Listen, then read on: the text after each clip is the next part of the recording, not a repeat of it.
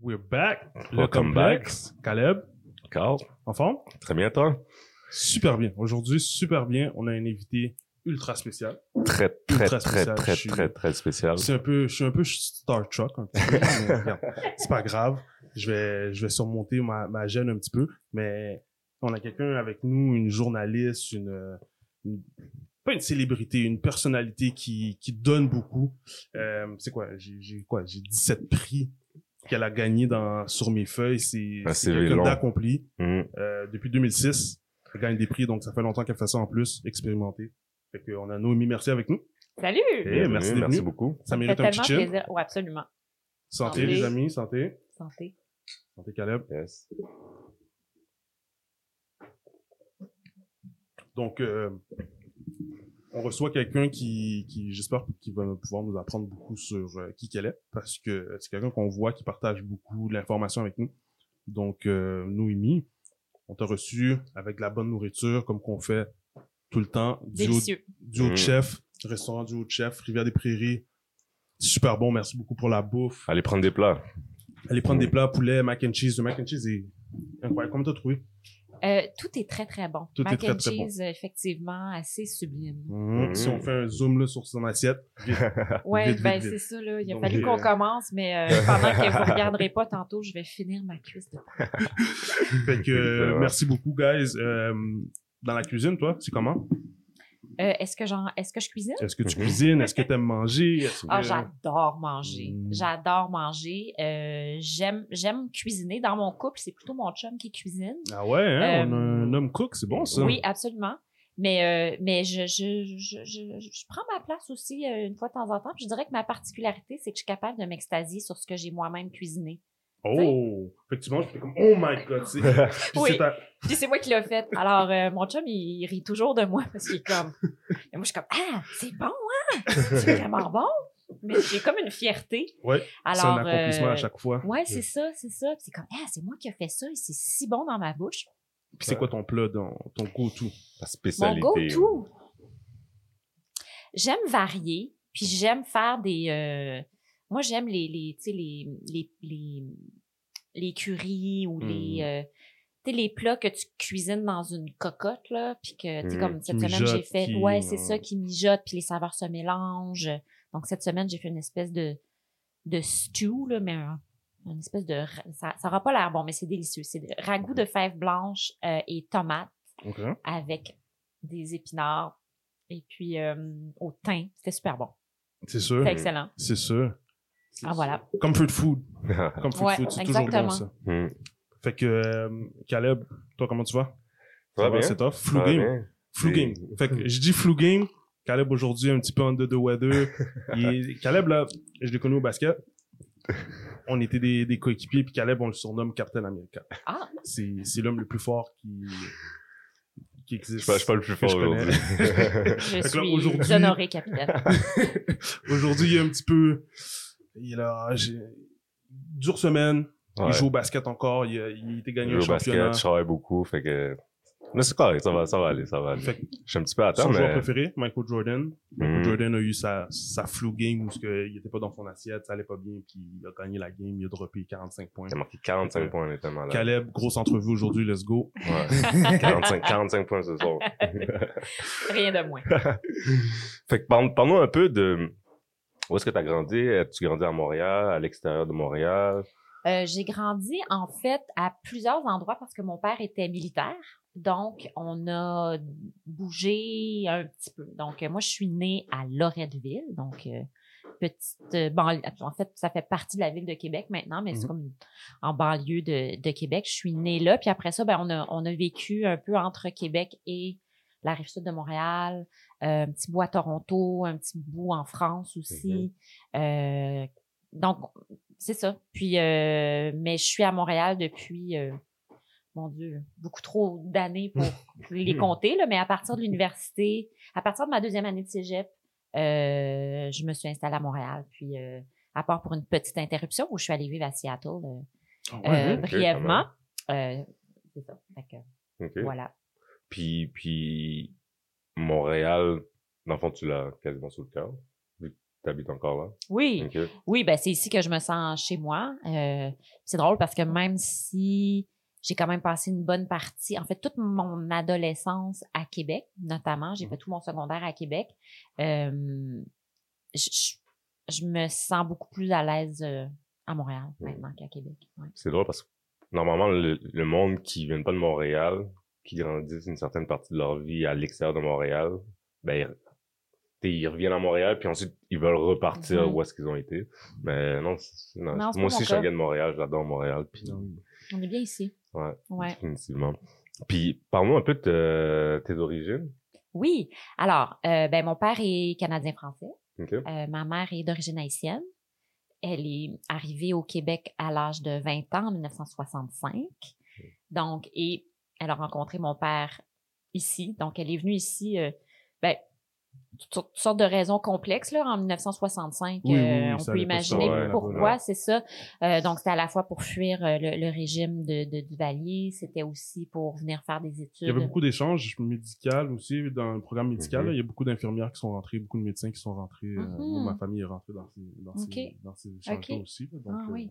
Ben, c'est ça, elle est venue faire ses études d'infirmière ici. c'est ça. Puis le but, je pense que au départ, l'objectif, c'était de, de retourner. Ben, en fait, tu sais, le, le, le, le récit familial, c'est qu'elle a rencontré mon père et Hmm. ils ont euh, bon, trouvé l'amour et fondé une famille, donc elle est, elle est jamais retournée. Puis, ils t'ont Mais- créé toi. Euh, moi et aussi mon grand frère et ma petite sœur. Fait qu'on est trois. Vous êtes Famille trois. de trois. Ouais. Ouais, Cool. Puis, ta mère elle, s'est faite une, une nouvelle maison, dans le fond.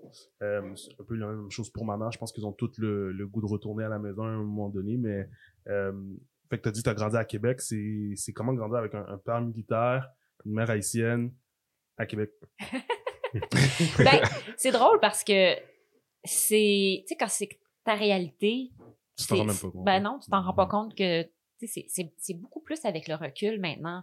Puis c'est- c'est c'est des choses auxquelles je réfléchis beaucoup en ce moment, mais c'est avec le recul que je me dis ah ouais, hein, c'était ça devait être spécial. Surtout que quand on était jeune, on a passé une partie de notre jeunesse sur euh, la base militaire de Valcartier. Mm. Euh, c'est pas parce que tu es militaire que tu vis sur la base militaire, mais Mhm. donc on a passé une partie sur la base puis une partie en dehors, mais, mais donc c'est c'est j'ai pas les, les, les, les- les statistiques en tête, mais je suis pas mal 100% sûre qu'on devait être la seule famille mixte sur la base militaire de Valcartier, mais puis c'est sûr que quand t'es petit, puis à l'époque, bon, là, je parle de maternelle, euh, première année, c'est sûr que tu, tu, tu le sais, là, que t'es pas pareil. Mhm. Il y a quelque chose que tu ressens, là, tu sais, que t'es, que, que, que t'es pas comme les autres, mais j'avais pas la réflexion poussée de me dire, ah, nous, nous sommes une famille différente de par les origines haïtiennes de ma mère, tu sais.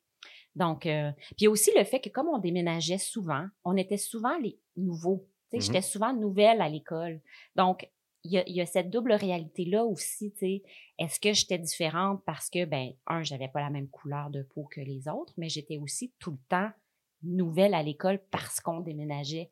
Donc, quand t'es enfant, tu sais, je, je me souviens pas de, tu sais, à, à, à, à quel volet, à quelle dimension j'attribuais le fait que, ben, je, je, je, disons que je me sentais pas toujours dans la gang. Ouais. mais Mhm. c'était, c'était- est-ce que c'était parce que j'étais nouvelle? Est-ce Ouais. que c'était parce que j'étais d'une autre couleur que tout le monde? À cet âge-là, à cet âge-là, je pense pas que tu peux le savoir non plus. Là, Non. que c'est un adulte qui te le dit. puis- Ouais. Fait que C'est un peu de tout. C'est un petit peu de tout ça, probablement. Ouais. t'étais à quelques secondaire à Québec? Euh, le collège Champigny, Champigny. donc un collège privé près de l'aéroport. Une très belle expérience. Ouais. Je salue tous mes anciens camarades. puis ton se... Non, bon, ça c'est Ça, c'est se- mon secondaire. secondaire, Ouais. OK. Puis le cégep, Le cégep, j'ai fait un an à. euh, comment ça s'appelait? Donc, St. Lawrence. Donc, c'est Mhm. Champlain College sur la rive sud. Ils ont Mhm. un campus à, à Québec. Donc, Mhm. j'ai fait ma première année là. Puis la deuxième année à, au, au- à Champlain À Champlain, College sur la à rive Champlain. sud. C'est ça. OK, Ouais, parfait. Je savais pas qu'ils étaient affiliés. Oui. I didn't know that. Ben. Je- peut-être qu'ils sont plus, mais en tout cas, à mon époque, ils l'étaient. Ok. Fait que c'est pour ça que je suis venue euh, faire mon. J'ai tout, je suis restée dans le dans le, le même réseau quand je suis arrivée ici. Mais donc, euh, puis c'est là que j'ai appris à parler anglais. Voilà, parce que c'est un ang- anglophone. Hmm. Puis tu fais des allers-retours à Toronto quand même. Fait que j'imagine que ça, ça a aidé. Ben, à Toronto, en fait, on a passé, euh, mon Dieu, c'était quand j'étais toute petite. Ah, ok. ok. Donc, euh, j'ai fait ma pré-maternelle à Toronto, mais dans un quartier francophone. Donc, j'allais à l'école en français à Ah, Toronto. parfait. Ouais. Ok, parfait. Puis ensuite, t'as as eu un bac en psycho à McGill, Exactement. en psychologie. Puis par la suite, euh, t'as changé, puis t'es allé à l'UCAM en création littéraire. Exactement. Pourquoi le switch? Qu'est-ce qui s'est passé? Qu'est-ce qui s'est passé? Mais c'est drôle, mais j'ai adoré mes études en psycho. J'ai Mhm. adoré, adoré ça. Puis c'est un, une discipline qui continue de m'intéresser. Puis je continue de lire là-dessus. Euh, sauf que je trouvais que c'était une façon un peu, surtout la manière dont c'est enseigné à McGill, euh, c'est-à-dire de manière très scientifique, axée sur la recherche et pas tant sur la clinique. Donc, je Ok. trouvais que si tu veux comprendre l'être humain, tu sais, ça a l'air grandiloquent dit comme ça, mais c'était ça qui m'intéressait. Au fond, je suis allée en psycho parce que l'être humain m'intéresse puis je voulais le comprendre. Mais je trouvais qu'à la longue, ça devenait euh, réducteur parce que si tu veux faire de la recherche en psychologie, ça être de la psycho. Euh, il y a des protocoles scientifiques, tu dois t'en tenir à la méthode scientifique. Donc, tu finis par réduire le comportement humain à des unités très, très, euh, très petites, très mécaniques. Puis, je trouvais ça plus ou moins inspirant. Donc, euh, j'ai, je suis allée en création littéraire parce que j'ai toujours écrit. Puis, euh, ouais, l'écriture m'a toujours intéressée. Donc, j'ai, j'ai pas complété mon certificat. Il me reste un cours. Peut-être que là, je suis en congé, peut-être que je pourrais aller faire ça. mais, euh, mais c'est à ce moment-là, en fait, que pendant que j'étais à l'UCAM en création littéraire, que je me suis mis à, à collaborer au journal étudiant de Mhm. l'UCAM qui s'appelle le Montréal Campus. Mhm. Et c'est ça qui m'a servi d'école de journalisme, en fait. Parce que moi, j'ai pas étudié en journalisme. C'est vraiment au journal étudiant de l'UCAM que j'ai tout appris. Puis t'a- t'avais-tu cette une petite passion ou un petit intérêt pour le journalisme? Ou bien c'est venu à l'UCAM par, par justement ce, ce- Ben, cette radio-là? C'est drôle parce que quand j'étais toute petite, euh, j'avais, ça m'est- ça m'était passé par la tête de vouloir être journaliste. Euh, je disais que je voulais être journaliste privé, c'est comme comme une détective privée, mais journaliste privé. Tu sais, j'avais comme fait un amalgame entre ces deux concepts-là. Mais après ça, ça m'a complètement passé, puis c'est pas revenu avant justement le, le, le Montréal Campus. Puis en fait, non, au départ, ça me, j'avais besoin de gagner ma vie, en fait. Je suis en création littéraire. Bon, je suis au journal étudiant parce que j'aime écrire. Et là, je vois mes, mes collègues, euh, les, mes, collègues qui sont également étudiants puis qui sont également journalistes au Montréal Campus, commencer à faire des, des articles à la pige pour des toutes sortes de petites publications qui n'existent plus aujourd'hui, malheureusement. Mm. Le voir, notamment, mais plein d'autres choses qui ont maintenant fermé, en tout cas. Mais euh, puis, il faisait un petit peu de sous avec ça. Puis moi, ben, je savais pas quoi faire de ma peau. Alors, je me suis dit, ben, moi aussi, je vais faire ça. Ça va me permettre de gagner un peu de sous en attendant de décider ce que je veux faire de ma vie. Wow. Et 25 ans plus tard, euh, ben, je fais encore ça. Alors, j'ai Ouais. toujours pas décidé ce que je veux faire de ma vie, mais je continue de gagner des sous en écrivant des articles. ça, c'est, en plus, ça allait ma question. Ça allait, tu ben, on rentre pas en détail tout de suite dans ce que tu fais, mais, tu est-ce que tu es naturel ou tu es quelqu'un qui était, tu à l'école, t'as, t'as étudié tous les protocoles, puis justement, parce que dans le journaliste aussi, il y a quand même un, Ouais. tu sais, une manière de rédiger, une manière de, de, Mhm. de mener une enquête, donc, euh, il y a quand même une méthodologie. Fait que t'es quand même pas trop loin de ça avec la psychologie, mais Mhm. je me demandais si t'étais une naturelle, puis clairement t'es une naturelle. Ben, en fait, c'est parce que le journalisme, ça s'apprend sur le tas. C'est la seule façon d'apprendre ça.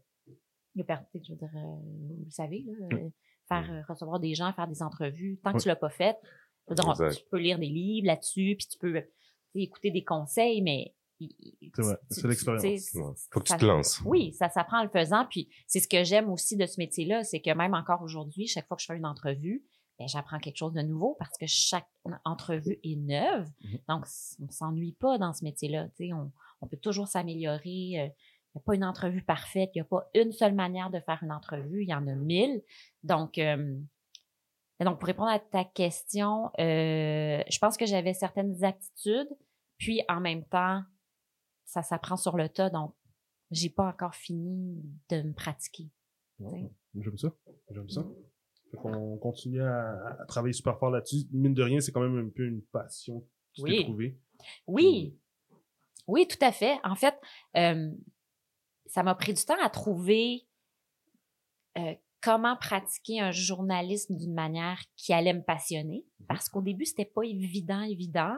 Euh, au tout début de ma carrière, par exemple, j'ai travaillé à la radio de Radio-Canada comme, comme reporter.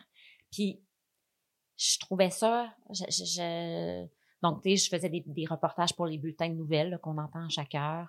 Euh, J'écrivais aussi des textes, les textes qui sont lus par le lecteur de nouvelles Mhm. dans les bulletins. Bon, Ok. ben, c'était moi qui écrivais ça, entre autres, avec d'autres. Ça, c'est quand ils sont assis devant la caméra, puis il y a un Ouais. texte qui passe. Exactement. Dans ce cas-là, Ouais. c'était la radio, mais c'est le même principe.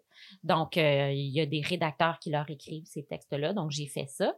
Puis, je trouvais ça, euh, tu sais, c'est super formateur. Puis, euh, j'échangerais pas ces expériences-là pour rien au monde. Mais moi, c'est vraiment quand je suis arrivée en journalisme magazine que j'ai euh, vraiment accroché parce que là, tu peux passer plus de temps sur les sujets, tu peux passer plus de temps avec les gens, tu peux vraiment aller en profondeur, puis raconter une histoire, puis tu peux vraiment y mettre du tien. Mhm. Et c'est vraiment là que j'ai eu la piqûre, en fait. Donc ça, c'est venu un peu plus tard. Puis quand tu dis magazine, dans le fond, c'est euh, tu reçois quelqu'un, puis tu notes tout, pour exemple, euh, un magazine, c'est quoi, c'est 7 jours? euh, Ben, par puis exemple, tout est, tout est écrit dans ce magazine-là en détail, euh, questions, réponses. ben, il y a ça qui existe. Moi, les magazines pour lesquels j'ai travaillé, il y en a un qui s'appelle Québec Science, qui est un Mhm. magazine de vulgarisation scientifique, puis un autre qui est L'Actualité, qui est un magazine d'affaires publiques, de politique, de société. Donc, parfois, c'est question-réponse, ou est-ce que, tu si je t'interview, on va, on va voir ma question, ta réponse, ma question, ta réponse. Mais d'autres fois, c'est un texte suivi où est-ce que j'ai fait, je sais pas, 30, 50 entrevues sur un sujet. Puis à partir de ces entrevues-là, je fais une sélection, puis je tisse ça pour mhm. euh, que ça forme une, un- un- un- une histoire ou un texte euh, intéressant qu'on a envie de lire jusqu'à la fin, puis qui nous apprend des choses. Hmm, Ok, parfait. Puis, euh, parce que t'es, ça fait quand même depuis, fait- depuis CAM, c'est là que le tremplin, le tremplin s'est fait. Puis, quand même, depuis 2006 jusqu'à aujourd'hui, tu as gagné quand même plusieurs prix. Je les nommerai pas toutes. J'avais fait, j'avais essayé de faire un test de toutes les nommer, puis j'étais essoufflé, fait que j'en nommé quelques-uns. Euh, en 2006, tu gagnes le prix de l'Association québécoise des, des éditeurs de magazines dans la catégorie relève. Euh, 2007, médaille d'or du magazine canadien catégorie sciences et technologies et environnement.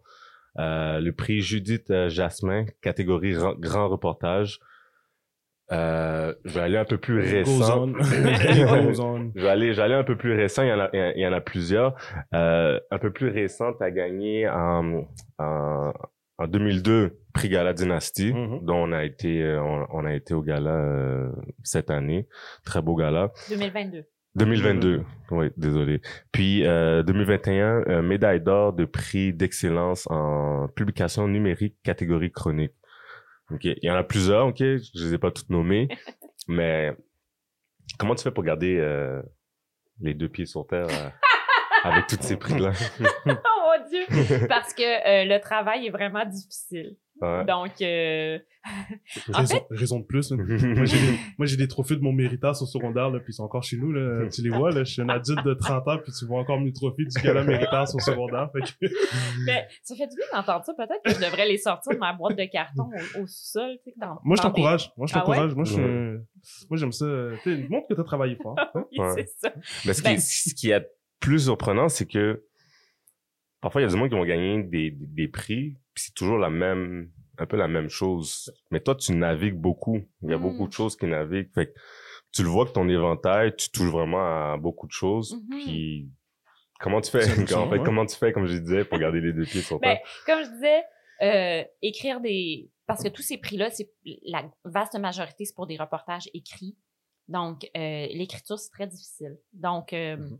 ce que ça fait, ces prix-là, ça, ça fait juste euh, encourager à travers, surmonter les embûches, puis euh, persévérer dans le travail. Donc, c'est plutôt l'inverse. C'est pas... euh, faut garder les pieds sur terre, c'est juste ça, ça, ça, ça, te, ça vient de te chercher de sous terre, tu sais. Quand, t'es, quand tu files pas, puis tu trouves ça tellement difficile, puis que justement tu t'es creusé, euh, je sais pas, là, un abri souterrain, ben ça, ça vient te, te, te Mm. ramener à la, à la surface. Fait que c'est comme des tapes dans le dos en- encourageantes. Euh, mais en journalisme, on n'est jamais aussi bon que son dernier article ou que sa dernière entrevue ou que son dernier documentaire. Donc, euh, c'est, c'est, moi, je trouve pas ça difficile du tout, garder les deux pieds sur terre.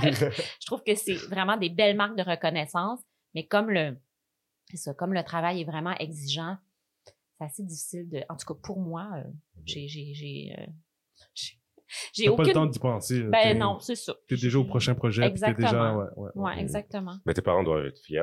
C'est ça que j'allais Euh, dire. hein, Les parents, ils, ils, ils avancent un petit peu? Ben, je pense qu'ils doivent être relativement fiers, euh, puis ils me le disent. euh. Ouais.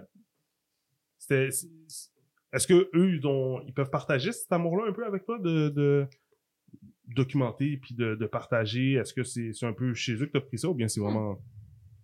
Bonne question. Euh, Tu sais, des fois, on n'y pense pas, mais tu sais, les parents, ils, ils ont des petites choses qu'ils aimaient, qu'ils partageaient avec Ouais. toi, puis que tu t'en es jamais rendu compte, mais que dans le fond, tu sais, moi, c'est peut-être regarder une émission avec ma mère. C'est une émission, ben, les jeux, les jeux télévisés pour gagner de l'argent, là. Ma mère et ma grand-mère, c'est des. Fait que, je veux pas, j'aime ça un petit peu regarder Ouais, ça, ouais, Family ouais, Feud, ouais. ces affaires-là, mais Ah oui. je pouvais pas expliquer pourquoi j'aimais ça, puis après ça, c'est en réalisant. ah, J'étais tout le temps, c'était un moment de confort pour moi, tu sais, de, de, de Mm. rassurance, puis j'étais avec du monde que j'aimais, puis c'est un moment que je pouvais relaxer, puis juste profiter. Je me Ouais. demandais si c'est ça justement qui est quand même loin de ce que tu as fait. Tu as fait de la psychologie, euh, tu as grandi avec un père militaire, donc euh, ça devait quand même être strict, j'imagine. C'est-tu... Euh, ben, pas plus que ma mère Non. d'origine haïtienne. hum, Est-ce que est-ce que t'as- est-ce, est-ce que t'as pris du bâton quand t'étais jeune? Non. non, ah, Oh, ok, ta mère, est non, pas venue avec non, ça, non. c'est bon. Non, non, non, non. Non, non, non. Euh, qu'est-ce que mes, tu qu'est-ce qui vient de mes parents? C'est, c'est dur à dire, hein. Je pense que l'amour de la, tu de la lecture puis de la littérature, ça, je pense que ça doit venir de, plutôt de ma mère, malgré que, malgré que je, je, pense que je, je, je voudrais pas non plus exclure mon père de ça, là. C'est sûr que eux, ce qu'ils m'ont transmis, c'est l'importance des, des études Mhm. puis l'importance de, du travail bien fait, puis l'importance d'avoir des bonnes notes à l'école, puis que, puis que c'est pas parce que tu as des bonnes notes que tu ne dois pas travailler. Donc, moi, j'avais une certaine, tu sais, j'avais des, moi, je suis une bonne élève, là. Pour moi, aller à l'école, j'aime, j'aime aller à l'école, euh, je, je, je, je sais comment ça marche, faire des examens, puis avoir des bonnes notes. Hmm. Mais, euh, mais pour mes parents, c'était bien important que c'est pas parce que tu as des bonnes notes que tu, que tu peux euh, euh, écouter la télé le soir. Ou, c'était vraiment le, le travail en soi et faire du mieux que tu peux, puis exceller, exceller aussi, viser l'excellence, en fait, peu importe tes résultats passés, c'est quoi Mhm. l'excellence pour toi? Tu sais, même si tu as déjà 90, ben, c'est pas le moment de t'asseoir sur tes lauriers. Il faut, Ouais. faut que tu travailles pour être aussi bon que toi, tu es capable d'être. Donc, ça, c'est ça, c'est vraiment ça la valeur qu'ils m'ont inculquée. Puis ça, j'ai vraiment gardé ça parce que je suis très travaillante. Puis, euh, pour moi, dans tous les projets que je fais, il faut que ça soit aussi bon que je suis capable de, de le faire dans les conditions que j'ai. Fait que. Et puis c'est pour ça que, c'est pour ça que j'ai besoin de me reposer. ben oui, ben oui. Mais tu sais, c'est le fun parce qu'en tant que parent, des fois, tu te poses la question quand, quand, t'es- quand tu deviens parent, tu sais, qu'est-ce que je dois faire pour que mon enfant réussisse, pour que mon enfant trouve une passion, trouve quelque chose dans la vie. Mhm. Tu sais, des fois, dans le fond, ce que tu viens de dire, c'est que c'est pas très compliqué. Hein. Tu, tu gardes ton enfant structuré, tu montres Ouais. euh, les bonnes valeurs de travailler fort. Puis, Oui. euh, puis de viser l'excellence, c'est correct de viser l'excellence aussi. Tu sais, c'est Mhm. pas. euh, je trouve que, en tout cas, nous dans le sport, c'est beaucoup à participer, participer, puis pas nécessairement mettre autant d'importance sur euh, gagner. Ouais. Mais je pense que c'est peut-être pas gagner, mais performer. Mhm. Tu sais, euh, tu travailles, tu pratiques, donc à un moment donné, il faut que, faut que tu le vois quelque part. Ouais. Donc c'est la performance. Oui, que- puis pour mes parents, c'était pas non plus l'idée de, de, de, de me comparer aux autres, c'était de me comparer à moi-même. Mhm. Donc, parce que j'étais bonne à l'école, j'étais une première de classe. Donc, ils auraient pu dire, ben là, pas besoin de la pousser, là, tu sais, on peut se laquer. Mais euh, non, c'était le standard, c'était moi-même. Mhm. Donc, euh, tu sais, c'était pas tu peux relaxer parce que t'es déjà première de classe. C'était non, tu dois travailler autant que euh, je sais pas, là, ton, ton, ton camarade de classe qui, lui, doit travailler fort pour avoir des moins bonnes notes. Le travail en soi, c'était une valeur que mes parents m'ont inculquée. Puis, tu sais, comme on, on, on a nommé plusieurs prix, on le disait, t'as as un grand éventail, tu touches un peu à tout. T'as fait beaucoup de reportages. Euh, puis il y en a un qu'on voulait, ben il y en a deux en fait qu'on voulait aborder. Euh, le premier c'est euh, survivre au sport. Oui. Parle-nous donc un peu de, de, de ça. Oui, ben ça, c'est un documentaire qu'on a fait avec euh, Nouveau Info qui a été diffusé en 2022, janvier 2022, je pense. Mhm. Euh, c'était sur la santé mentale des athlètes de haut niveau. Mhm. Donc, l'idée que, tu sais, faire du sport euh, de façon récréative, on le sait, c'est bon pour la santé physique et mentale. Il n'y a pas beaucoup de meilleurs moyens d'être bien dans sa peau que de faire du sport, faire, faire de l'exercice, mais qu'à un moment donné, arriver à un certain niveau d'élite, euh, il y a quelque chose qui switch et les athlètes de, de, de haut niveau, de calibre euh, national ou international, il y en a un- un- un- une proportion assez effarante qui ont des problèmes de santé mentale, dépression, anxiété. Mhm. Donc, c'était ça dont on voulait parler. Notre point de départ à l'époque, c'était la sortie que Carrie Price avait fait, où est-ce qu'il avait Mhm. avoué publiquement qu'il avait eu des problèmes de, santé mentale, de consommation. Euh, et là, les Jeux olympiques s'en venaient. 2020, donc, la sortie de Carrie Price, c'était en 2021. En 2022, on arrivait aux Jeux olympiques. Donc, on, a pris ces deux prétextes-là pour explorer ce sujet-là. Et c'était vraiment, vraiment intéressant. Euh, tu sais, on a, on a ce, cette idée que, tu sais, no pain, no gain. Puis, euh, tu sais, comment, comment vas-tu compétitionner avec les meilleurs de la planète si tu te pousses pas à bout? Ben, il y a des gens qui nous disaient, ben, ça, c'est un mythe. Et il faut que ça reste, euh, il faut rester dans le plaisir euh, pour atteindre. On, on peut atteindre ces niveaux-là tout en restant dans le plaisir. Ouais. Donc ça, je Il n'y a pas juste un chemin pour se rendre à, C'est la- ça. à ce haut niveau-là de, de performance. C'est pas juste de, de tuer quasiment. Ouais. sais, c'est de, de travailler fort. Mais il y en a pour qui ça fonctionne de, de se pousser puis de Mhm. toujours dépasser les limites qui se Ben, je pense qu'il y a une limite. Puis je pense, dans, dans, dans ce documentaire-là, j'en ai vu plusieurs, puis je trouvais que c'était beaucoup de personnes qui avaient justement dépassé ces, li- ces limites-là, dont il y en avait un, j'oublie c'était quoi son nom, dans, dans quelle com- compétence qui excellait, mais lui, il mangeait quasiment pas. Ah oui, Il mangeait une pomme puis un poivron à tous les jours. oui, exactement. C'était euh, Zoé Duval, si je, Oui, si- si je m'abuse, euh, en patin artistique. Patin. Ouais. Parce que la- le look slim était très important. Euh, les, les, les juges, ils regardaient beaucoup ça. Fait Ouais. qu'ils ils devaient pas prendre de poids et tout. La malnutrition, c'est très populaire euh, chez les femmes dans le sport. Là. Mhm. Probablement chez les hommes aussi, certains sports comme le sport de combat puis des trucs de même Mhm. doivent. Ben lui, dans son cas, lui, c'est un homme, puis euh, c'est ça, il, il, il, il- il ressentait cette pression-là aussi, puis il nous disait, je mangeais, je mangeais une pomme, pas une pomme pour dîner, une pomme par jour. C'est crazy. Donc, euh, puis il, il, il, il, il- il racontait que ses, ses coachs faisaient pression sur lui, là.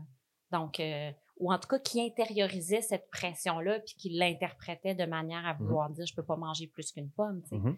Mais, euh, mais vous, comme athlète, euh, qu'est- qu'est-ce que vous pensez de ça? No pain, no gain? Ou bien le plaisir peut mener jusqu'au sommet? Moi, je suis encore coach au secondaire avec des jeunes. Puis, je te dirais que il y a toujours une certaine balance. Moi, c'est comme ça que je fonctionne. Fait que oui, j'ai poussé le jeune. Parfois, tu peux avoir, euh, surtout quand le jeune dit, ah, je suis fatigué, on fait plusieurs euh, allers-retours, je suis fatigué. Mais tu sais, je le pousse pour aller chercher ce, ce, ce deuxième souffle-là. Mhm. Mais tu sais, c'est sûr, euh, je le pousserai pas jusqu'à temps qu'il commence à vomir et tout. Fait que je suis comme...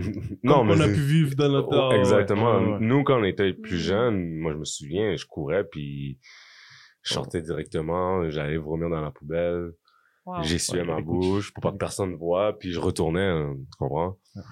Mais, c'est, je dirais que comme ça, je, j'ai pas vu négativement. Au contraire, ça m'a aidé justement à me pousser. Mhm. Fait que je pense qu'on est, on est rendu dans une génération qui est totalement différente. Fait on n'a pas le choix de s'adapter. Il y a des pratiques qu'on faisait justement dans notre jeune âge qui marchaient, mais qu'aujourd'hui, ça marche pas. Ouais. Moi, quand je jouais au basket, t'sais, je me faisais crier dessus, je me faisais insulter quand je faisais quelque chose qui était pas bon. Ouais. Fait que c'était comme, c'est correct. Ouais. Mais aujourd'hui, va insulter un jeune. T'sais, J'incite pas mes jeunes. Ben non. Ils vont appeler la police, ils vont ça. appeler leurs parents.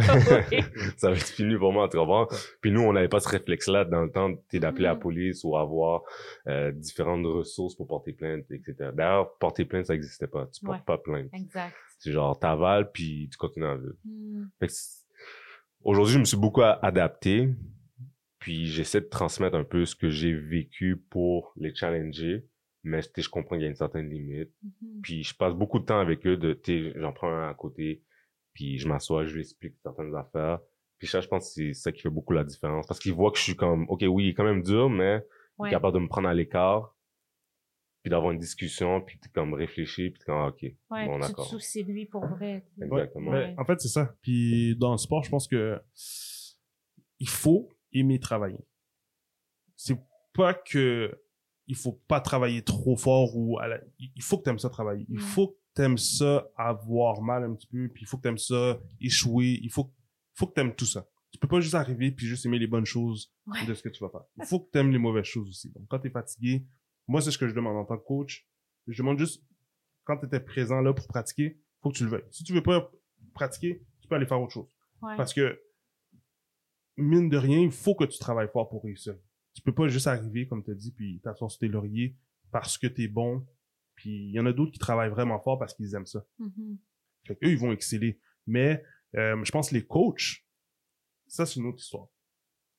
Je pense que c'est plus chez les coachs. Je sais pas si c'est les athlètes qu'il faut aller voir. Qu'est-ce qui se passe chez les coachs? Qu'est-ce qui se passe chez les coachs? Comment ils sont formés? C'est qui ces gens-là? On le voit avec euh, le basketball à Saint-Laurent. Qu'est-ce qui s'est passé? On le voit après ça. euh, euh, comment il s'appelle l'autre? Euh, Shawinigan. Shawinigan, ouais. On les voit, ces coachs-là, qui se font, comment, ils commencent à se faire pointer du doigt un petit peu maintenant, puis c'était temps, parce que c'est eux le problème. Ouais. C'est pas les athlètes, c'est Mm. pas le fait de vouloir performer, c'est pas le fait de vouloir gagner des médailles. Mm. Non. Faut que tu ça, les, faut que tu dis les coachs, mais c'est aussi l'organisation derrière Ouais, tout, ça. Toute la, tout ce qui profite de tout ça. Mhm. Hmm. Tout ce qui profite de tout ça. Donc, nous, à notre niveau, on coach, mais on gagne rien. On profite absolument pas de ça. C'est vraiment par passion qu'on fait ça. Mais quand tu commences à gagner, quand c'est ton, c'est ton emploi, faut que tu te qualifies, faut que tu fasses ci, c'est Ah ça ouais. pour garder ton emploi. Mais là, c'est sûr, tu vas commencer à mettre de la pression des fois. Puis Mhm. je pense que c'est ce côté-là qu'il faut aller voir puis commencer à essayer de monitorer un petit peu plus, supporter un petit peu plus ces coachs-là, puis pour faire en sorte de créer un équilibre parce que l'athlète, il est pas tout seul. Ouais. Il y a des athlètes qui sont tout seuls. On voit Kyrgios euh, au tennis. Mhm. Euh, Lui, pendant longtemps, il n'a pas été coaché. Puis je pense que c'est peut-être une bonne chose parce que je pense qu'avec un coach, ça aurait peut-être pas fonctionné. Mhm. Il était pas prêt à se faire euh, crier dessus, il était pas fait à se faire pousser. Puis éventuellement, il se rend là où ce que, ok, là, je suis prêt à communiquer avec quelqu'un pour aller plus loin. Puis c'est correct ça aussi, tu sais. Euh, mais c'est ça, je pense qu'il faut trouver une balance. Puis souvent, on- je pense que les coachs, on les regarde peut-être pas assez, les coachs Hmm. puis les organisations. Ouais. On, puis on focus sur les athlètes. Ouais, que, ouais, ouais. c'était- C'est ça mon point de vue là-dessus. Mhm. Fort juste. Puis, euh, autre reportage, Les Invincés, Oui. qui vient tout juste de sortir, euh, tout frais. Euh, je pense que c'était comment en tournée, t'as pas, t'as passé à tout le monde en parle, Mhm. ok. Euh, ça a été très, très, très médiatisé, euh, Les Invincés. Un homme d'affaires achète un, un, un immeuble de personnes âgées Ouais. et veut le convertir en- dans- à des logements de location. Mhm. Donc, il veut invincer, dans, dans le site, il veut invincer toutes ces personnes âgées-là, les envoyer à la rue, comme qu'on, comme qu'on dit, Mhm. puis faire des rénovations, monter les prix, dans le fond, faire du profit rapidement. Exactement. Comment tu as été mis au courant, puis comment tu as commencé à faire ce, ce- ce- cette recherche, ce documentaire sur ça? J'avais entendu parler de l'histoire de, de la résidence Mont-Carmel, donc cette résidence privée pour aînés, euh, parce qu'il y avait eu quelques reportages dans les médias. Et en fait, le, le- le point de départ de tout ça, c'est... Moi, je m'intéressais à la crise du logement. Euh, ben, à Montréal et, et ailleurs au Mhm. Québec, là, mais tu sais, à Montréal, c'est assez, c'est assez aigu. Puis on avait, on cherche un sujet de documentaire, puis on avait envie de, de, de- d'explorer quelque chose autour de la crise du logement, autour des rénovictions. Donc, euh, et moi, ce qui m'intéressait, c'est que je, je me disais, ce qui serait vraiment intéressant, c'est de trouver une histoire de, de gens qui résistent Hmm. à leur euh, à ces investisseurs immobiliers, donc qui rachètent des immeubles un peu défraîchis dans le but de faire des, rénovations euh, en ayant chassé les locataires existants pour pouvoir hausser les loyers euh, et, et soit revendre l'immeuble à profit ou tout simplement récolter plus de revenus locatifs en ayant haussé les loyers considérablement. Mais donc, moi, je cherchais une histoire de résistants.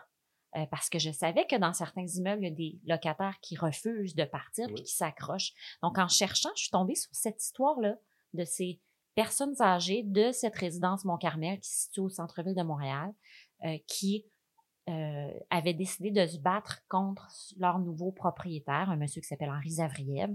Euh, puis dans leur cas, la petite nuance que j'apporterais, c'est que il leur envoyait un avis d'éviction pour dire, ben, on, on va euh, vous retirer les services de la résidence pour aînés. Parce que dans une résidence pour aînés, ben, il y a, y y des services. Y a, a- souvent, il y a une infirmière sur place. Mhm. Oui, dans certains endroits, il y a de la nourriture, mais à la résidence Mont-Carmel, il y avait, euh, bon, il y a une infirmière sur place, il y a quelqu'un à la réception qui, qui surveille les allées et venues, il y a de la sécurité, euh, euh, il y a des espaces de loisirs qui permettent aux gens de socialiser parce que personnes âgées, souvent, c'est des personnes seules, puis à la résidence Mont-Carmel, c'est ça aussi. Euh, mais donc, il les a pas jetés à la rue dans la mesure où les, aînés avaient le choix de signer un nouveau bail, euh, mais ce ne serait plus une résidence pour aînés. Donc, ce serait comme un bail d'un immeuble locatif traditionnel.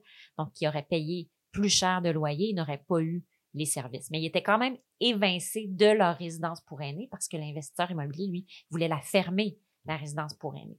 Mais donc, euh, quand j'ai découvert cette petite gang de personnes âgées qui avaient formé un comité de résistance pour s'opposer à cet investisseur immobilier-là, puis de, de toutes les façons possibles, avec une, une lutte judiciaire, une lutte politique. Euh, ben, j'ai j'ai trouvé que c'est une histoire absolument fascinante parce que surtout qu'on on sort d'une pandémie où on a beaucoup parlé des personnes âgées comme des victimes qui subissaient leur sort, Mm. qui étaient passives, puis ah, les c'est vrai, il faut s'émouvoir de leur sort absolument. Mais ce que j'aimais dans cette histoire-là, c'est qu'on on pouvait présenter les personnes âgées, oui, dans leur vulnérabilité, mais sous un autre jour aussi, comme des personnes qui se battent, comme des personnes qui euh, sont capables d'agir sur leur environnement, tu sais. Donc, euh, pour moi, ça, ça devenait aussi un, un portrait du troisième âge ou un portrait de la vieillesse qui est différent, qui est plus positif, puis qui est plus, plus intéressant que ce qu'on avait connu pendant la pandémie. Puis dans le fond, ces, ces personnes âgées-là, qu'est-ce qu'ils reprochent, dans le fond, à, à- cet investisseur-là immobilier? Parce que dans le fond, lui, il est en droit d'acheter un immeuble Oui, et de le convertir en ce qu'il veut. Oui. Il est propriétaire, donc Exact. selon la loi, il a tout à fait le droit. oui, c'est légal Sur- ce qu'il fait. Exact. Fait que sur quoi que euh, ces dames-là se sont appuyées pour justement amener ça en cours? Mais c'est intéressant parce que c'est, c'est- c'est- ils se sont appuyés sur une technicalité. Quand euh, Henri. Tu veux- tu tu juste boire de l'eau? C'est passé dans le mauvais trou, en fait. C'est bon, I'm good. I'm good.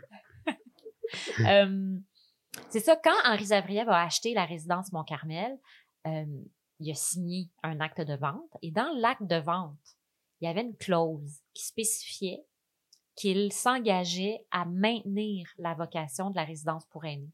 Puis c'est écrit là, euh, en achetant cette résidence, je m'engage euh, à maintenir et tout ça. Donc, euh, les résidents, les, les personnes âgées ont dit, ah, ah, tu n'as pas respecté ta parole, tu n'as pas respecté ton contrat, donc on te poursuit. Donc, c'est sur cette base-là qu'ils le poursuivent.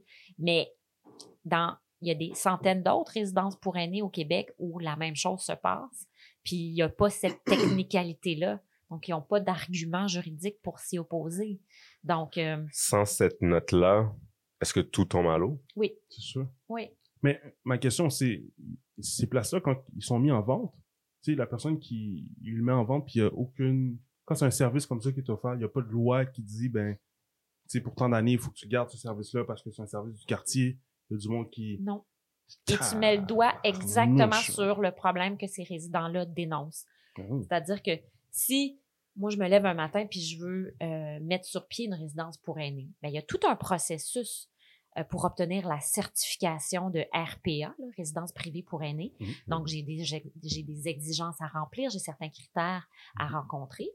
Mais si le lendemain matin, je dis, ah, finalement, ça me tente plus et je veux renoncer à ma certification, mais là, il n'y a pas de processus qui encadre ça. Ce qui fait que il y a potentiellement des, des- des- des dizaines de locataires âgés qui se retrouvent laissés pour compte, laissés en plan, parce que sans les services d'une résidence pour aînés, il y en a beaucoup qui peuvent pas rester là. Ils ont besoin de ces services-là. Donc, ils n'ont pas été mis, mises dehors, ces personnes-là, mais si tu leur enlèves les services dont ils ont besoin pour habiter là, ça revient un peu au même. Donc, ce que ces résidents-là demandent au gouvernement, c'est un, changement dans la loi pour faire en sorte que tu puisses pas juste comme ça dire Ah, j'achète la RPA, mais moi, j'en veux plus de RPA, Mhm. donc euh, tant pis pour vous. Donc, soit vous vous organisez sans service, soit vous partez. Puis quand tu as 75, 80, 85, 90, déménager, c'est un méchant contrat. C'est horrible. Plein de gens qui ont personne pour les aider. Ouais. Tu sais, à 90 ans, là, souvent, tu plus de famille, les gens sont. tu sais, Peut-être tu es juste isolé ou peut-être que toutes tes- Mhm. toute ta famille, tous tes amis sont morts et tu personne. Donc, euh, c'est vraiment ça que les résidents ont vécu et c'est pour ça qu'ils s'opposent à, leur à l'investisseur euh, Henri Zavriev. C'est à la fois pour maintenir leur milieu de vie, leur résidence Mont-Carmel, mais c'est aussi pour faire en sorte que euh, tous les aînés qui vivent en RPA puissent être mieux protégés. Puis moi, j'ai plus vu. Puis, tu sais, je l'ai, je l'ai vu le, le, le, le documentaire, puis. Euh... Caleb a fait l'avocat du diable. Non, non, je fais pas l'avocat. je fais pas l'avocat du diable. Euh, mais, premièrement, ces, ces dames-là sont, sont déterminées, là. T'as incroyable. pas l'énergie, hein? déterminées comme à un point. euh, comme, ils sont vraiment déterminés, là. Puis, t'es, ils gênent pas, ils, ils traitent de toutes sortes de noms et tout. Fait que, tu sais, eux, ils sont en mission, là. Ouais. Mais, comment moi je le voyais, c'est que c'est plus la faute du gouvernement. Je veux dire, si lui est capable de faire ça, c'est parce qu'il, techniquement, bon, c'est sûr, la, la note, comme qu'on disait, la note qui n'a pas respectée, ça, ça, ça vient changer tout. Mais c'est au gouvernement à mettre ses culottes, puis faire en sorte que des choses comme ça se, re- se reproduisent pas. Que si, à un moment donné, le propriétaire de cet immeuble-là veut le vendre, ben, il doit le vendre à quelqu'un qui est prêt à reprendre ce service-là, puis garder ce service-là en, en main. Fait qu'il y a, dans le reportage, il y avait la ministre, euh, euh, Ministre de l'Habitation? de l'habitation où est-ce qu'il disait que durant les cinq dernières années, Ah, il y c'est a la une, ministre des aînés, oui. des oui. années, il y a une, une quarantaine de services comme ça qui ont, qui ont fermé. Ouais, elle disait même 400. Il y a 400 What? RPA. 400 RPA qui ont fermé au cours des cinq dernières années au Québec. C'est, c'est pas rien. Ouais. C'est pas rien. Fait que moi, c'est comme ça, quand, Ouais. quand j'ai vu le, document, le documentaire, c'était plus ça mon point d'optique. Ça- Si ça fait cinq ans que c'est comme ça, ben, c'est sûr, il y a 15 ans, ben, il y a du monde qui ont déjà dénoncé ça. Il y a 15-20 ans. Mais aujourd'hui, plus tard, on est en 2023, puis le problème est resté là. Puis quand on voit que la goutte fait déborder le vase, mais c'est là qu'on se dit, ah ben là, il faudrait peut-être mettre une loi là-dessus, là, là-dessus, mais tu sais, on aurait pu faire tout ce travail-là avant Mhm. pour ne pas en arriver là. Mhm, Fait que je trouve que c'est, en, même temps, c'est le gouvernement, tout est toujours très lent, mhm. mais euh, puis j'avais vu qu'il y a beaucoup de personnes âgées qui sont parties, Ouais. puis lui, il faisait rentrer euh, d'autres euh, Des, des, des, des demandeurs d'asile. demandeurs d'asile. Oui, Donc, euh, à un moment donné, on voyait avec la caméra. Puis, je pense que c'est des Mexicains. Ouais, ou- dans ce cas-là, c'était des Mexicains. C'était des Mexicains. Exact. Puis, tu parlais en espagnol avec eux. oui. J'ai sorti mon espagnol. euh. En espagnol de voyage, ou t'as vraiment appris l'espagnol? Ben, j'ai appris l'espagnol à l'université, mais euh, ça fait longtemps que je suis à Ça fait longtemps. l'université. Fait que Ouais. j'étais- j'étais rouillée. Euh, mais oui, exactement. C'est ça qui ça crée une situation tellement particulière parce que quand les, les aînés ont reçu l'avis d'éviction, effectivement, il y en a la moitié qui sont partis. Ils ont dit, ben moi, euh, euh, Ça me t'sais, tente pas de me battre. je veux pas me battre, ça va être trop compliqué. Ouais. Je m'en vais dans une autre résidence. Euh, mais ça veut dire qu'il y avait quand même des dizaines de logements vacants. Donc, lui, euh, M. Zavriev, euh, et il le dit, là, son, son entreprise qui s'appelle Léyad se spécialise dans la location d'appartements à des demandeurs d'asile et des nouveaux arrivants originaires de l'Amérique latine. Donc, c'est tellement particulier parce que dans la résidence en ce moment, tu as des personnes âgées et tu as des personnes qui viennent d'arriver au Québec. Il y en a beaucoup, c'est ça, qui sont en processus Oui. de demander l'asile, donc qui n'ont rien, qui sont très démunis. Euh, tu sais, un demandeur, ils n'ont pas encore, certains n'ont pas encore le droit de travailler parce que c'est très long. Obtenir le permis de travail, c'est des démarches hyper longues. Donc, ils reçoivent l'équivalent de l'aide sociale, quelque chose comme ça, ce qui n'est pas grand-chose. Euh, donc, ils sont à plusieurs dans les logements, ils ont, ils ont rien, ils n'ont pas de travail, euh, parlent pas français puisqu'ils n'ont pas encore commencé les cours, ils viennent d'arriver. là. Mhm. Donc, ça crée une, une cohabitation très particulière entre ces deux populations-là. Ce qui était une résidence pour aînés, c'est devenu un endroit où il y a des personnes âgées, puis des demandeurs d'asile originaires euh, d'Amérique latine. C'est c'est vraiment particulier. Puis, il n'y a pas beaucoup de communication entre les deux groupes, malheureusement. Je trouve qu'en tout cas, c'est, euh, cette personne-là, je... c'est difficile d'avoir du respect pour ça parce que tu vois que c'est du monde en, en besoin là, qui va qui va abuser, tu sais, Mhm. qui profite des situations. Mais ben, tu- moi, ce que j'ai vu surtout de tout ça, c'est j'ai vu plus le côté culturel où ce que on a beaucoup trop de monde qui sont tout seuls. Ah ouais. This is crazy. Comme Ouais. je peux pas imaginer ma mère dans cette situation-là. Je peux pas. Je sais, c'est en tout cas, knock on wood, ma mère sera pas dans un centre. Mhm. ou du moins si elle est dans un centre, on est là, on, tu sais, en tant que ses enfants, je me vois pas laisser ma mère là-dedans. Bon, plein de choses peuvent arriver, peut-être ma mère elle va me surpasser puis c'est moi qui vais décéder avant elle ou des trucs comme ça peuvent arriver, mais beaucoup trop de monde ont pas de famille Mhm. puis ils sont tout seuls là-dedans. Puis ça c'est peut-être à, à regarder au niveau culturel, tu sais. Être là pour nos enfants, Mhm. être là pour qu'après ça ils soient là pour nous puis pas nécessairement mettre de pression ou du moins je me demande d'où ça vient ça. Mais tu sais, dans, dans le cas de la résidence Mont-Carmel, c'est quand même un milieu où les gens étaient bien. Tu sais, Mhm. c'est des gens, bon, euh, la plupart sont veufs ou veuves ou, ou- ou séparés. En tout cas, c'est beaucoup des personnes seules. Il y en a là-dedans qui, ont des- qui ont des enfants qui leur rendent visite. Euh, mais c'est pas, euh, c'est pas comme un, c'est des gens relativement autonomes, même s'ils ont besoin, bon, d'un certain encadrement, de la sécurité, d'une infirmière. Mais c'est un milieu où les gens aimaient vivre, là. Euh, où est-ce qu'il y avait ces espaces-là où ils pouvaient socialiser entre personnes âgées. Euh, ça peut être bien d'être entouré de gens qui peuvent comprendre ta, réalité quand tu as 80-85 ans. Fait que, il y a des gens qui sont seuls juste parce que, ben, à l'âge où ils sont rendus, il y a plus grand monde qui est encore vivant, veut, veut pas.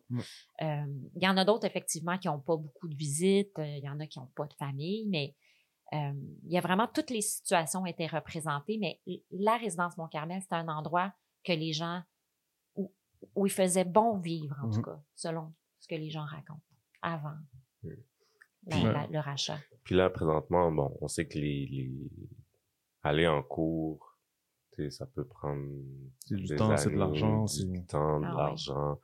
Euh, est-ce qu'ils sont bien équipés pour pouvoir euh, surmonter justement ce temps-là et de l'argent? Est-ce qu'ils ont de l'aide financière? Est-ce J'ai que ça a aidé le documentaire? Euh, ben, ce qui est tout à fait exceptionnel, c'est que quand on est allé à l'émission Tout le monde en parle. Donc, moi, je suis allée, j'étais accompagnée de deux des protagonistes du documentaire, Suzanne Noiselle et Marie-Paul Lebel. Et euh, l'animateur Guy a mentionné l'existence d'une campagne de sociofinancement sur GoFundMe. Et là, j'ai pas regardé euh, avant de, venir, mais euh, lors de l'émission, il y avait comme 30, 35 000 dollars qui avaient été recueillis.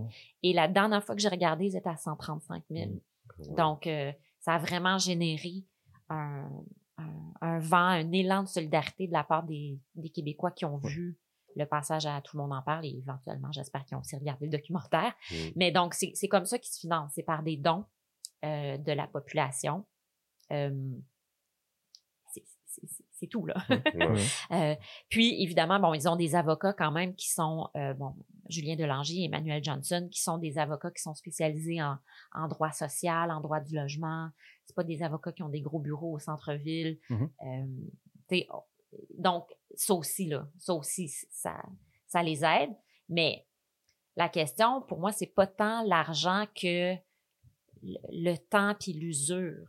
Tu sais, c'est des gens quand même, si on pense juste au comité, là, le comité de lutte, euh, elles ont entre, je crois, entre euh, 60, 13 et 86 ans, là, les personnes qui sont membres de ce comité-là. Euh, pour elles, s'occuper du comité, c'est rendu une job à temps plein, alors que Mhm. c'est des gens qui sont supposés être à la retraite. Ben, euh, moi, c'est la question que je me pose, c'est combien de temps elles vont durer dans cette lutte-là, qui, qui est difficile, parce que c'est- c'est une lutte qui, qui se passe chez elles. Tu sais, c'est dans leur maison, c'est dans ton chez-toi que tu te sens attaqué, c'est dans ton chez-toi que tu te sens pas en sécurité.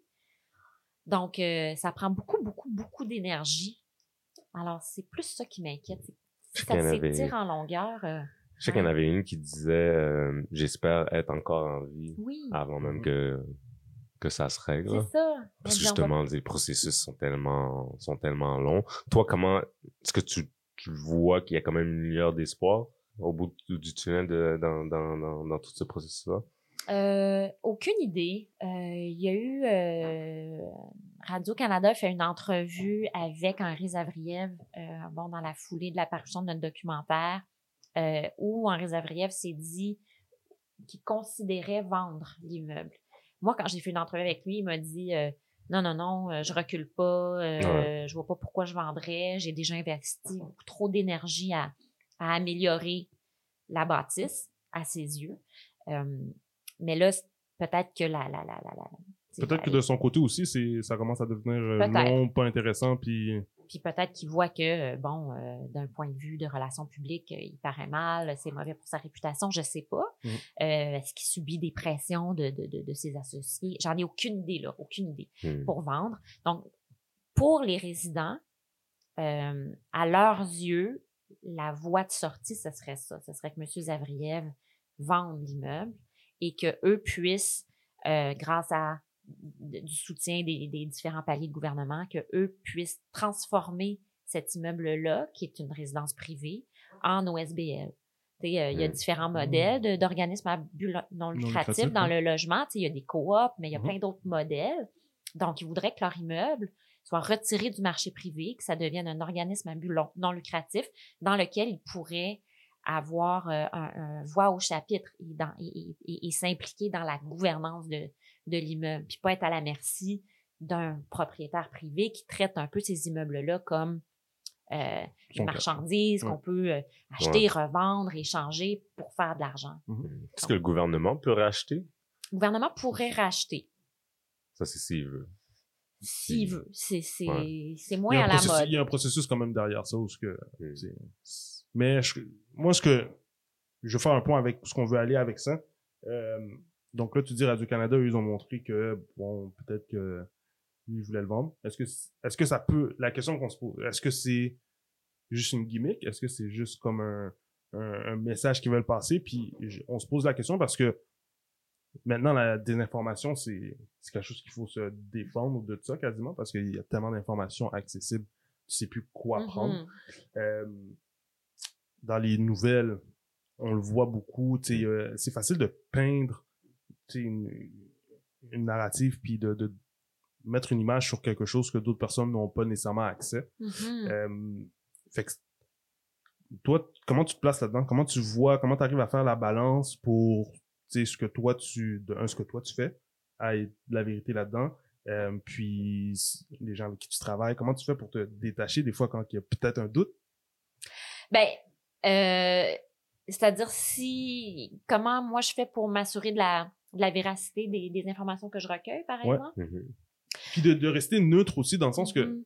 vous, vous allez peindre une image, mais c'est supposé d'être neutre, c'est supposé Ouais. d'être objectif, c'est pas Ouais. supposé être subjectif ou ce que vous, vous le Mhm. faites d'une manière, puis il n'y a pas d'autre manière qu'on peut le voir. à tu sais. fait. Ben, tu sais, dans le cas de la résidence Mont-Carmel, c'est pour ça qu'on a travaillé très, très, très fort et très, très longtemps pour donner la parole à M. Zavriev, donc le nouveau propriétaire. Tu sais, moi, je l'ai, pendant des semaines, je l'ai contacté, je l'ai contacté 16 fois, Mhm. je l'ai appelé, j'ai écrit des courriels, je l'ai texté, il me répondait pas. Il a dit oui, je pensais que, que ça allait marcher, finalement, il a changé d'idée.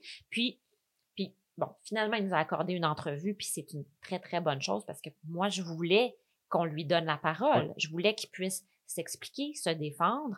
Puis, euh, évidemment, il, il a levé la main à la toute fin. On avait fini. On avait fini, nous, le documentaire. Là, il a vu la bande-annonce.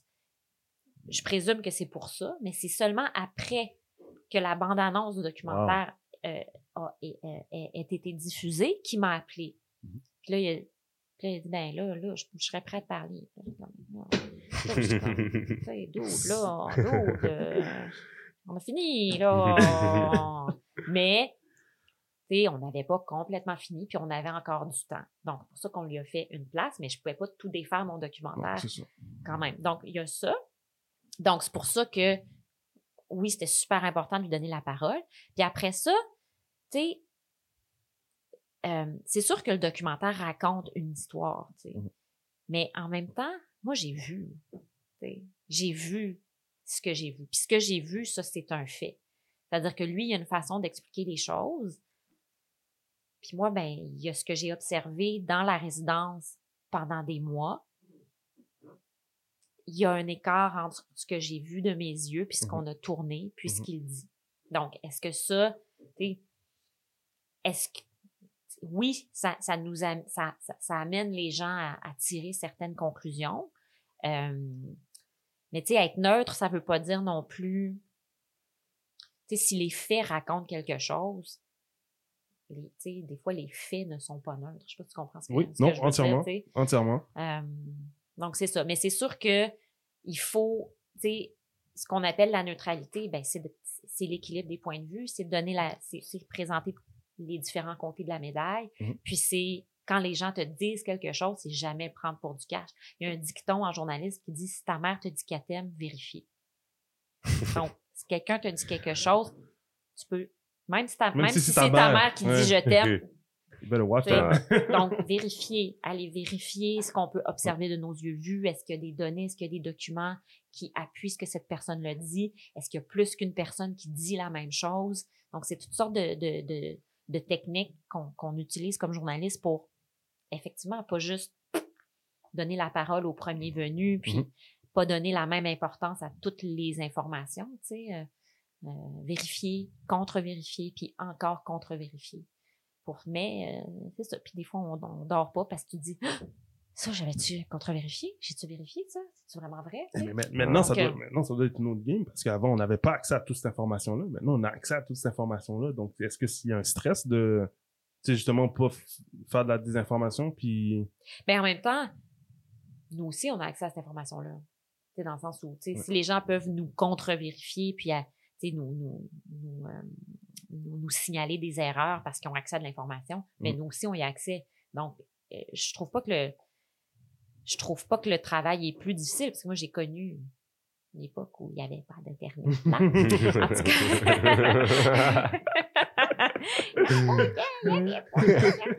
mais ça, c'était beaucoup plus compliqué, tu sais. Fait qu'on a accès à plus d'informations, euh, mais nous aussi. Fait que dans un sens, tu sais, les journalistes aussi, donc dans un sens, ça facilite aussi notre travail. Ok, Puis t'es- je Ça a sens ce que je dis? toi, Je comprends, oui, oui. toi, ta tête. Parce que, dans le fond, le parallèle que je veux faire, c'est que tu as quand même été, euh, t'étais chef d'antenne au bulletin de nouvelles, le Mhm. fil sur Nouveau. Ouais. Et, euh, D'ailleurs, ça, ça, ça, je pense que tu termines bientôt.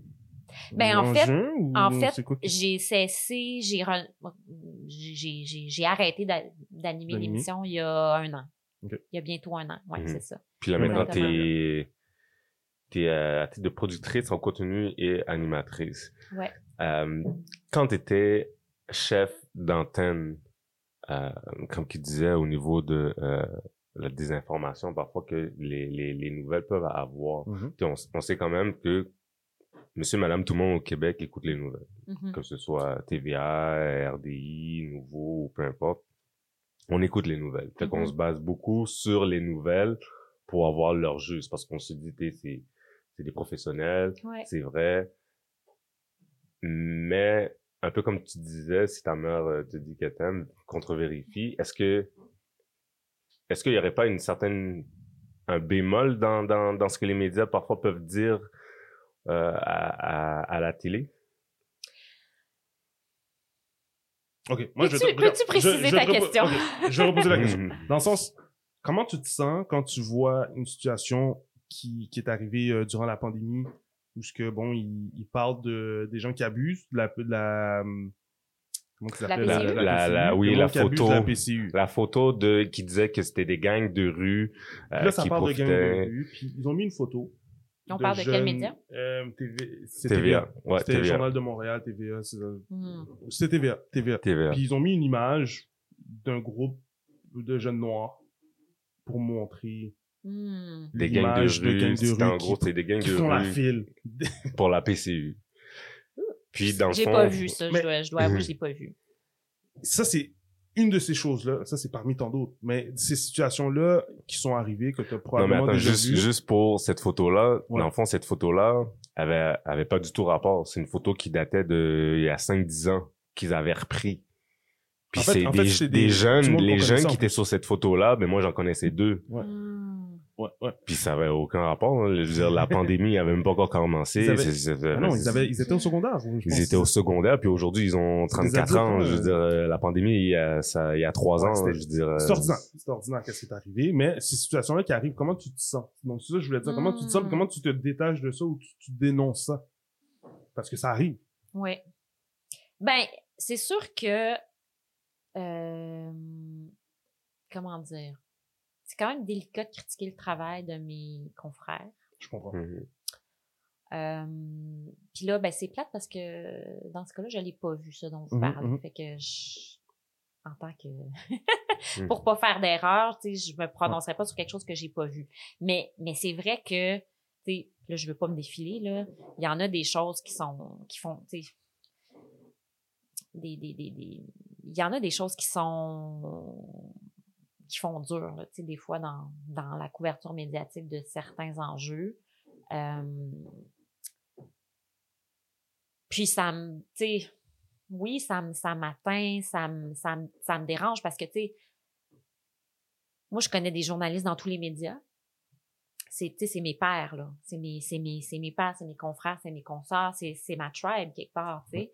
Euh, puis la vaste majorité des journalistes, c'est des gens qui sont là pour les bonnes raisons, qui, qui pour les mêmes raisons que moi, c'est-à-dire qu'ils veulent, apporter quelque chose de constructif à la société, dénoncer les injustices.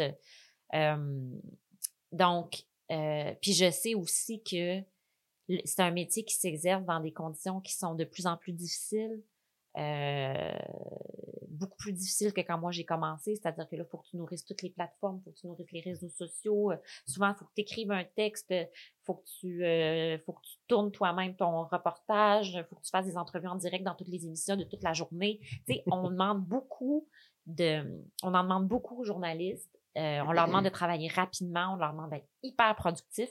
Donc, après ça, c'est sûr qu'il y a des maladresses qui arrivent puis qu'il y a des erreurs. L'important, c'est que quand, ce que je trouve que comme journaliste, on doit faire, c'est que quand on nous signale une erreur ou une maladresse, c'est avoir l'humilité de, de le reconnaître, sais, puis de, d'écouter, euh, telle, telle façon de couvrir l'événement, ben, pourquoi, qu'est-ce qui a pu blesser les gens, pour, qu'est-ce que j'ai oublié, c'était quoi mon angle mort, euh, puis d'avoir l'humilité de remettre en question nos pratiques, puis de se corriger, puis d'être capable de dire, oui, en effet, j'ai merdé, puis je vais faire ça différemment la prochaine fois. Tu sais, ce que je dirais, c'est que parfois, la profession journalistique, on est très défensif, tu sais, on réagit de façon très défensive quand on se fait critiquer. Peut-être parce que euh, c'est une industrie qui est en difficulté depuis tant d'années, puis qu'on a toujours peur de perdre nos jobs, puis, tu sais, euh, je sais pas. Mais, euh, ou peut-être parce qu'on a des gros égaux, je, je- Mm. ça se peut que ce soit ça aussi. euh, euh, Mais au, au niveau des, des, des, des, je parler plus des, des grosses chaînes, il n'y a pas un, un- comment je pourrais dire, un, un certain vol de face qui s'est fait les derniers temps. J'ai l'impression que aujourd'hui, c'est plus, c'est, c'est plus d'être, d'être vrai ou de dire la vérité. C'est plus une question de marketing. Comme si, bon, ben, c'est qui le premier qui le dit, euh, mm, c'est qui qui a le plus de clics, c'est qui qui a le plus de views, combien de mhm, fois le reportage a été partagé, et ci et ça. mhm. Fait que, euh, l'ère des, des réseaux sociaux a Mhm. eu quand même un impact sur euh, les, les médias La d'aujourd'hui. pratique. Fait que c'est pas, est-ce que ce serait pas un peu ce côté-là qui est venu un peu entacher tout, tout ce, parce que tu t'as nommé des fois, t'as, t'as dit tantôt, euh, sais, des fois, ça se peut que euh, une personne, un chef d'antenne ou un reporter fasse une erreur. Mais des fois, l'erreur, on le constate du, du reporter, mais peut-être c'est la maison qui, qui a, qui a eu cette direction-là. Fait que sais, avec ces réseaux sociaux-là, puis tout que je me dis, sais, je veux dire, on est tellement, on a tellement d'informations, soit par les médias sociaux ou euh, les médias, les LCN, Mhm. qu'aujourd'hui, je pense que on sait plus vraiment qu'est-ce qui est vrai. Mhm. Je veux dire, c'est sûr qu'on qu'on qu'on- qu'on- on continue à croire tu sais, euh, tout ce qu'on voit à la télé, parce que bon, sais, c'est la plateforme, mais euh, beaucoup se retournent sur les, sur les médias sociaux. Ouais. Puis oui, c'est sûr, il faut pas tout prendre à la lettre sur les, Mhm. sur les médias sociaux, mais qu'on voit quand même Mhm. plus de, de, de, de, vari- de variété là-dessus. Dans le fond, ma question, c'est est-ce que l'ère des réseaux sociaux est venue un peu entacher le, le vrai métier? Euh, sans aucun doute. Euh, pour deux raisons, je pense que ce que tu dis, c'est, c'est vrai que, euh, tu sais, nous, là, comme, comme, bon, beaucoup de choses se bousculent dans ma tête. Tu sais, moi, je fais une différence entre, oui, est-ce que les, les, les, les intérêts commerciaux, des, des médias, ça, c'est une réalité. Mhm. Euh, après ça, dans le travail journalistique, est-ce que ça change tant que ça? Euh, tu sais, moi, est-ce que je fais mon travail différemment, par exemple, parce que je sais qu'un nouveau euh, veut faire des grosses codes d'écoute? Ben, moi, j'essaie de me détacher de ça parce que j'ai pas de contrôle là-dessus. Puis, puis j'essaie de, de, de, de faire un travail dont je suis fière, puis de, de rester intègre là-dedans.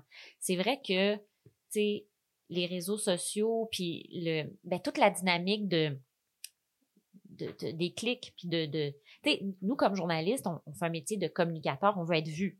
Tu sais, on veut être lu, on veut être vu. C'est pour ça qu'on travaille. tu sais.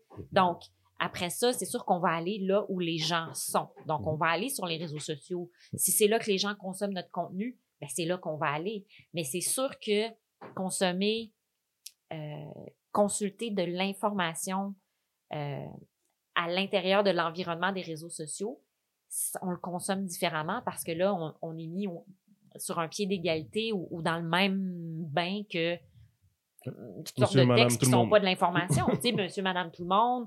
C'est ça, tu sais, euh, ma, ma tante euh, euh, Linda euh, qui s'exprime, ensuite un article de Radio-Canada, ensuite un article de Nouveau Info, un autre de, de l'actualité, etc. Ben, tout ça est dans ton fil un peu sur un, un pied d'égalité, tu sais. Euh, donc, ça a rendu... tu sais, j'ai l'impression que effectivement, pour les gens qui consomment l'information, c'est devenu mêlant. Tu sais, moi, ce que je dirais, puis évidemment, je prêche pour ma paroisse, mais que, tu sais, les, les, les, jour- les, les médias traditionnels, les grands médias traditionnels, de façon générale, ça veut pas dire qu'ils sont parfaits, ça veut pas dire qu'ils font pas d'erreurs, ça veut pas dire qu'ils sont pas parfois biaisés, mais de façon générale, ils font un travail honnête. Puis, euh, ils s'en tiennent à un code de déontologie clair, euh, puis ils essaient de travailler avec rigueur. Donc, moi, je pense qu'en en, en, en, en, en allant chercher l'information d'abord à ces sources-là, euh, à ces grands médias traditionnels-là, que ce soit la presse, le devoir, l'actualité, euh, LCN, euh, RDI, Radio-Canada, etc., Nouveau Info, tout ce que ces gens-là ont en commun, c'est qu'ils adhèrent à un, un code de déontologie journalistique sur lequel, après ça, on peut les critiquer. Puis après ça, on peut dire, hey, Mhm. tu sais, t'as pas respecté ton propre code. Puis, après ça, on peut très, très, très bien critiquer leur façon de faire. Mais, mais je pense que le meilleur bet pour moi, c'est encore les grands médias traditionnels. Puis après ça, après ça, on peut compléter avec plein d'autres choses, plein d'autres médias émergents, euh, des médias, tu sais, des, des, des, des, des médias d'opinion ou des, tu sais, il y a plein de choses merveilleuses qui se font euh, sur YouTube. Il y a plein de contenu vraiment le fun qui, qui se fait là puis qui apporte des, des, des perspectives différentes puis une énergie différente. Mais euh, j'ai, j'ai, je, je demeure convaincue que ce socle-là des grands médias traditionnels avec des valeurs journalistiques clairement identifiables, c'est le point de départ. Puis ça reste encore ce qui est, le, qui est plus fiable.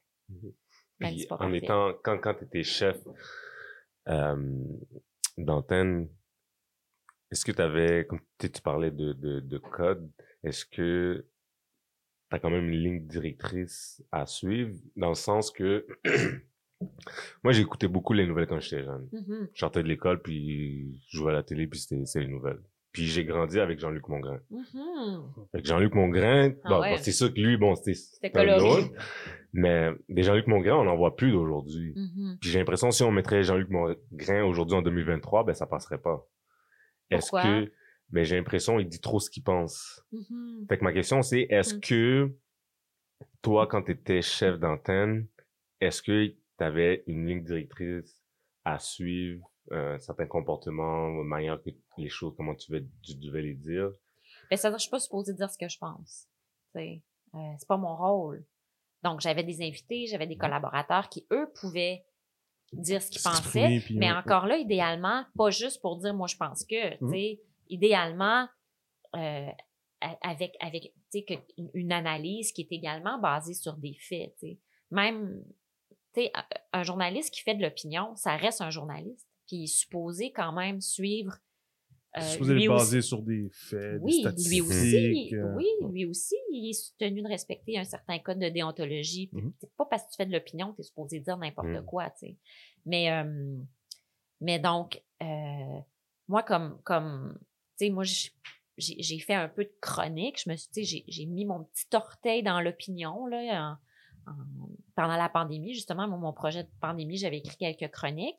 Puis c'était, c'était de l'opinion, mais c'était de l'analyse, là, en tout cas. Euh, j'essa- j'ai- je- je- j'essayais de pas être dans le, le- moi je pense que gratuit, mais justement d'appuyer sur, sur des études, des ci, des ça, des faits, ça.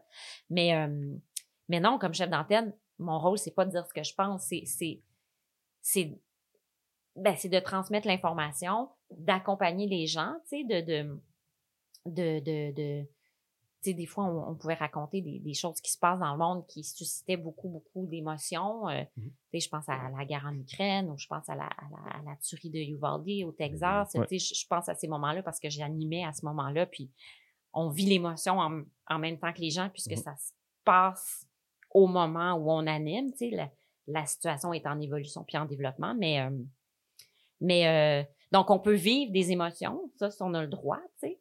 Mais après ça, mon rôle, c'est pas de- d'arbitrer des, des conflits politiques. Pour ça, j'ai des collaborateurs qui peuvent être invités à donner leur point de vue, mais encore faut-il que ça soit appuyé sur quelque chose et que ça soit pas gratuit. Hmm. Donc, euh, euh, tu sais, c'est bon de ramener l'exemple de, de Jean-Luc Mongrain, tu sais. Euh, T'sais, incroyable. oui, c'est ça. Jean-Luc Mais c'est un style. Il était accepté chez nous, là. Chez Oui. les Noirs. Je connais pas beaucoup de Noirs qui aimaient pas Jean-Luc. Ben, il Je disait, connais pas beaucoup de Noirs qui aimaient pas Jean-Luc il disait ce qu'il pensait, puis ça faisait du sens aussi. là. Je veux dire, euh, t'es, t'es, quand quelqu'un est à la, est à la télé, dans un bulletin de nouvelles, puis il est pas pas pour dire, mais là, ça, ça fait pas de sens. Ça, le gouvernement, là, Ouais. t'es bon, mais oui, c'est, c'est ça l'actualité aujourd'hui. Le gouvernement fait ci, ça, ça, mais là, ça, le gouvernement, mais t'es, il devrait mettre ses culottes, ça se fait pas. Mhm. Mais ça te montre au moins qu'il y a quelqu'un qui veut vraiment changer les choses, autre que euh, parfois le- la personne typique qui, qui, qui veut juste être neutre, puis Mhm. juste dire les bons mots pour rassurer les gens, Ouais. comme sans trop montrer son opinion. T'sais, les gens ont besoin de savoir, qu'est-ce que tu penses de ça? Mhm. T'sais, oui, c'est sûr, que tu l'abordes, tu le parles, mais es-tu d'accord avec ça? Je pense que c'est- c'est là que, comme tu dis, il y a beaucoup de monde qui, qui, qui appréciait Jean, Jean-Luc. Mongrain. Puis c'est pour ça que je pense qu'aujourd'hui, en 2023, je pense pas qu'il, je pense pas qu'il y aurait, il y aurait un travail. Ben, tu sais, il y a, il y a quand même, tu sais, il y a- des, des chaînes où est-ce qu'il y a des animateurs qui se mouillent plus, là, tu sais, si Ouais. tu regardes, euh, tu sais, euh, je sais pas, moi, Mario Dumont Mario Dumont, je à, l'aime à bien. LCN, tu sais, mais il, il est pas, il, il est pas dans un rôle de chef d'antenne où est-ce que son rôle, c'est de rapporter la nouvelle. Il est dans un rôle de commentateur-animateur, Ouais. mais il est dans une chaîne d'information. Fait que ça, ce modèle-là existe, mais après ça, c'est que, tu sais, je trouve que Mais c'est intéressant ce débat-là parce que est-ce qu'on préfère quelqu'un qui est super transparent sur toutes ses opinions, puis bon, au moins on sait ce qu'il pense vraiment? Mhm. Euh, mais après ça, euh, ou, ou est-ce qu'on préfère quelqu'un qui est capable de me parler des deux côtés de la médaille, puis après ça, c'est à moi à, à me faire mon, ma propre opinion. Mhm. Euh, tu sais, moi, je suis de l'école où je, je préfère quelqu'un qui, tu sais, puis ça veut pas dire que c'est un robot là, devant moi, là, tu sais, je, je veux quand même quelqu'un Ouais. qui, qui a une certaine humanité, puis, qui peut ressentir des choses. Puis, tu sais, euh, mais, mais moi, je préfère quelqu'un qui va me présenter les deux côtés et me, et me laisser, moi, décider ce que je pense plutôt que quelqu'un qui va m'enfoncer ça Hmm. dans le Son la gorge. opinion, comment genre. dire. Euh, mais, mais ça dépend. tu sais. Il y a des gens qui trouvent que ça manque de transparence. Si si j'anime une émission puis je te dis pas ce que je pense, Mhm. il y a des gens qui trouvent ben qui sont qu'il faudrait que les animateurs disent ce qu'ils pensent. Mhm. Mais moi, Peut-être pas tout le temps, mais Mhm. peut-être sur certains points. Puis je viens de me rappeler, un- je pense que c'est- une vidéo de Jean-Luc Mongrain qui a été très, très virale dans le temps. Euh, on lui demandait de parler. Ben, en tout cas, ça faisait la- l'actualité. On lui demandait de parler. Je pense qu'il y avait un écureuil qui avait attaqué une dame. Et là, on lui demandait de parler de ça. fait que là, tu vois, dès le début, le sarcasme dans sa voix, son non-verbal, c'était comme bon. Ils veulent qu'on parle de l'écureuil qui a attaqué la dame, puis la dame a appelé le 911, puis elle est allée se cacher derrière son sofa et tout. Fait que là, ça, ça faisait, ça faisait la une, là. Fait que là, t'es, Jean-Luc avait Ouais. une grosse journée cette journée-là. Il était, puis, il était pas partant pour curés. t'es comme, avec tout ce qui se passe dans le monde, tout ce qui se passe au Québec, moi, je suis forcé de parler de ça. Tu sais, son franc-parler, Ouais. il y, en a, il y en a pas beaucoup qui, qui, Ouais. qui- qui peuvent le Ben, il faire. faisait un show. Il faisait un show, c'est vrai. Il faisait un show. Il est bon avec. il- C'est Ouais. pas tout le monde qui est bon aussi à dire leur Ouais. opinion. Tu sais, il faut que C'est sa bon personnalité. Puis, Ouais. puis, moi, j'ai, moi, j'ai toujours, Moi, je pense, euh, je pense qu'on a besoin de tout. Je pense qu'on a besoin d'une diversité Mhm. à la télévision. Ce que je trouve peut-être qu'il manque des fois, puis que maintenant les réseaux sociaux commencent à combler. Mhm. Mais là, ça commence à être dangereux parce que là, il y a tellement d'informations. Les conspirationnistes, maintenant, ils ont leur propre chaîne. Puis là, Exact. fait que je trouve que si peut-être il y avait plus de diversité à la télévision, ça c'est un des points qu'on voulait toucher, un des derniers points qu'on voulait toucher. Qu'est-ce que tu penses toi de ben je- en tout cas on s'en- on s'en va dans la bonne direction, moi je trouve personnellement. Tranquillement, pas vite, on pourrait faire beaucoup plus vite, mais la diversité, c'est tu sais moi je regarde les nouvelles quand que je me reconnais envers quelqu'un, c'est pas tout le temps physique non plus, pas juste Ouais. la peau, la Ouais. manière qu'il parle, Ouais. Ses opinions. Est-ce que tu trouves qu'on commence à faire un meilleur job, à être divers? Oui. Mhm. Avance pas vite. Hein? Moi, je trouve que ça avance pas vite. Mais. Puis je trouve que j'ai l'impression que la manière dont on le fait, c'est. Bon, là, tu sais. Là, là. Ah! OK, là, ça nous prend de la diversité. C'est maladroit, là. Ben, c'est maladroit. Ouais, c'est ouais, fait de façon. J'ai l'impression qu'on fait de la peinture à numéro, là, Mhm. tu sais. Fait qu'on fait une émission, donc... Puis, puis je m'inclus là-dedans, hein, parce que quand j'animais l'émission d'information, moi, je voulais mettre de la diversité à l'antenne, là, tu sais. Je voulais que ça soit pas juste ma face, Mhm. là, tu sais. La diversité, ça peut être autre chose que moi, là, tu sais. Fait que parmi nos collaborateurs, les gens qui venaient commenter, c'était vraiment important pour moi qu'on mette de la diversité à l'écran. Donc, moi, j'avais un tableau.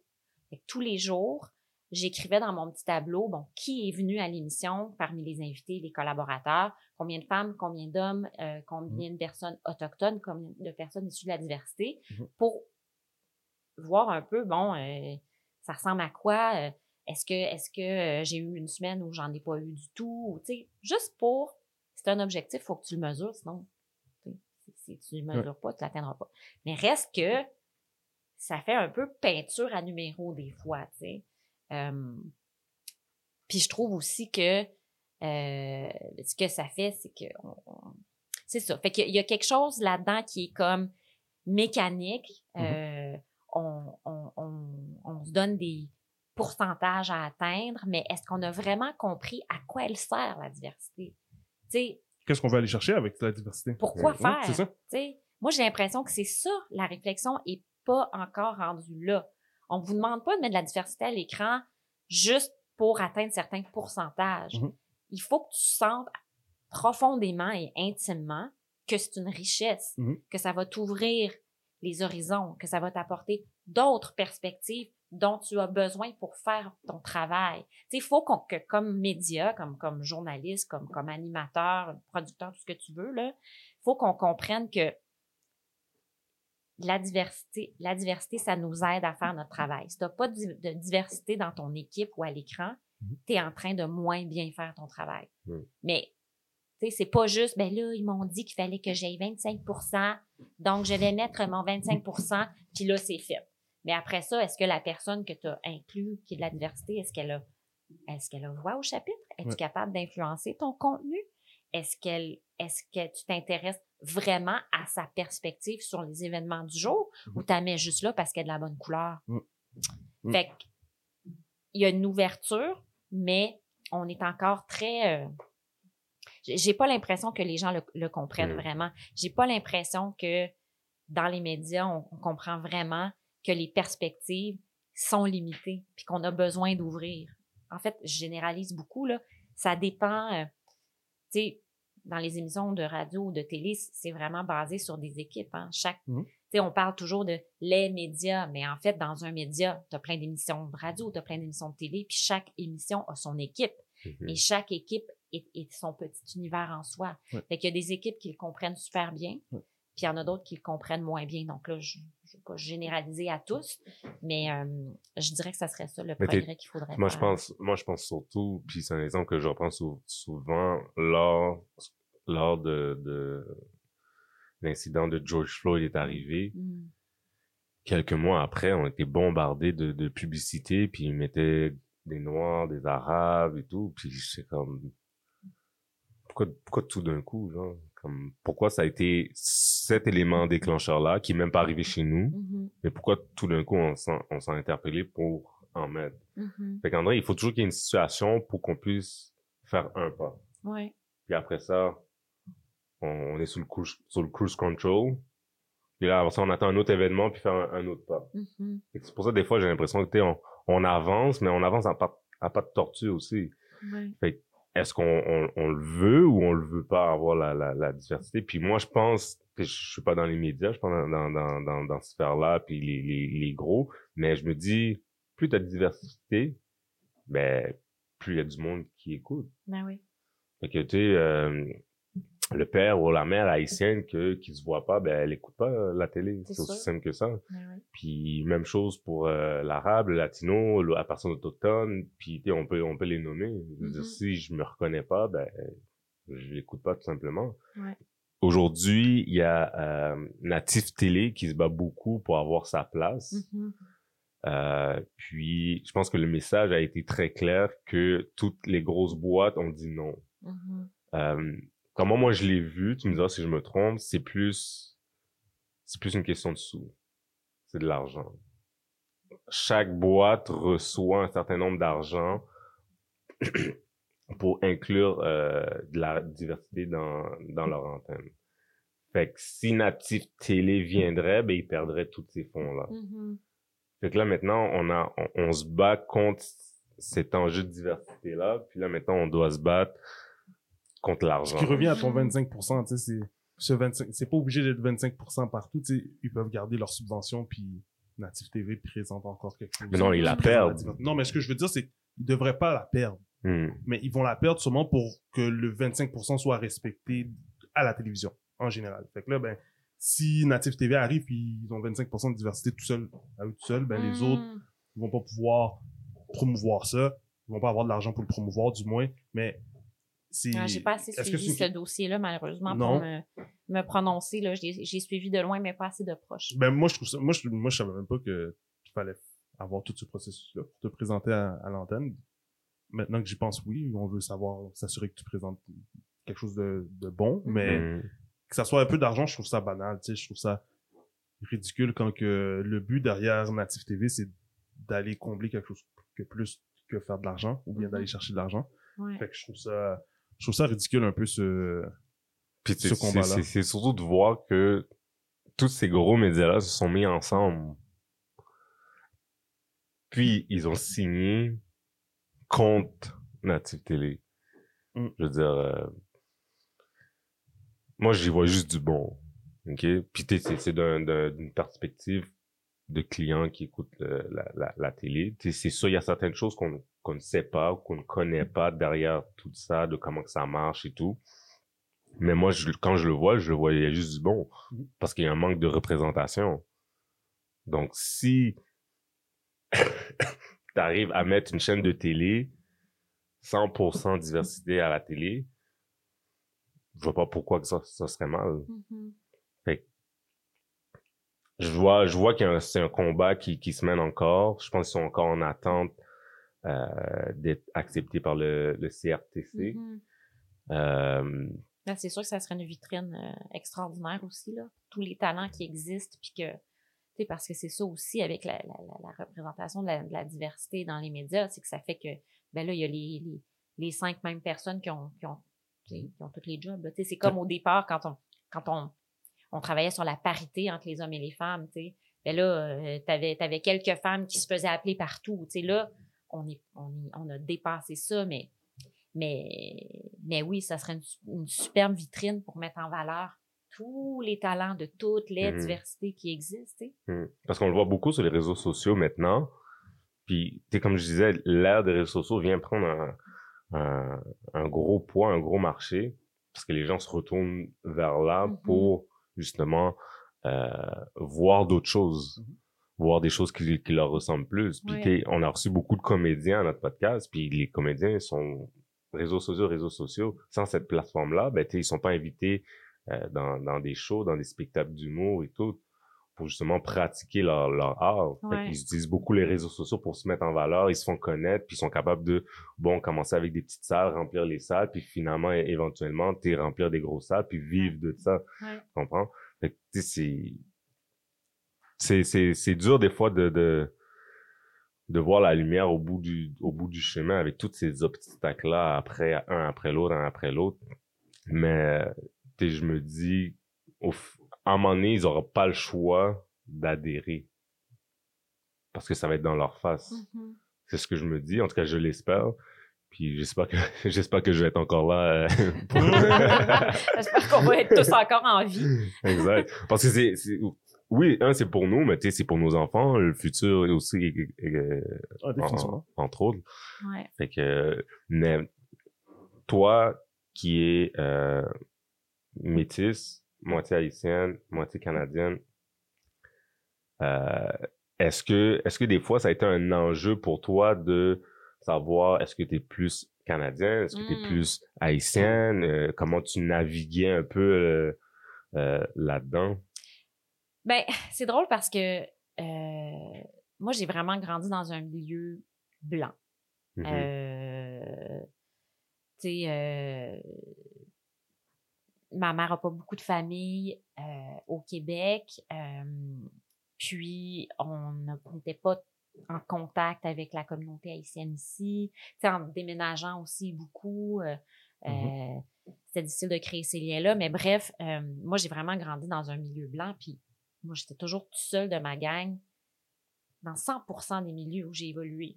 Tu sais, toutes mes écoles, euh, tous mes jobs, euh, tu sais, même ma famille élargie, c'est la famille, au Québec, c'est la famille de mon père. Donc, on est seul de notre gang euh, mhm, dans ma propre famille, hein, qu'est-ce que tu veux. Mhm. Mais, donc, c'est plutôt, euh, tu sais, c'est des questions super complexes parce que je peux pas dire que moi je suis vraiment moitié moitié puisque j'ai tu sais je suis allée deux fois en Haïti euh, euh, j'ai eu peu de contact avec ma famille euh, haïtienne là il y a plus personne là mais euh, tu sais je parle pas créole fait que donc tu sais moi j'ai toujours considéré que de me dire haïtienne c'était une imposture je mmh. me disais ben je peux pas je peux pas revendiquer ça, c'est pas vrai, tu sais, je la connais pas tant que ça, cette culture-là. Fait je trouvais que c'était une imposture. Puis en même temps, ben, tu sais, donc c'était beaucoup le regard de l'autre qui me renvoyait le fait que,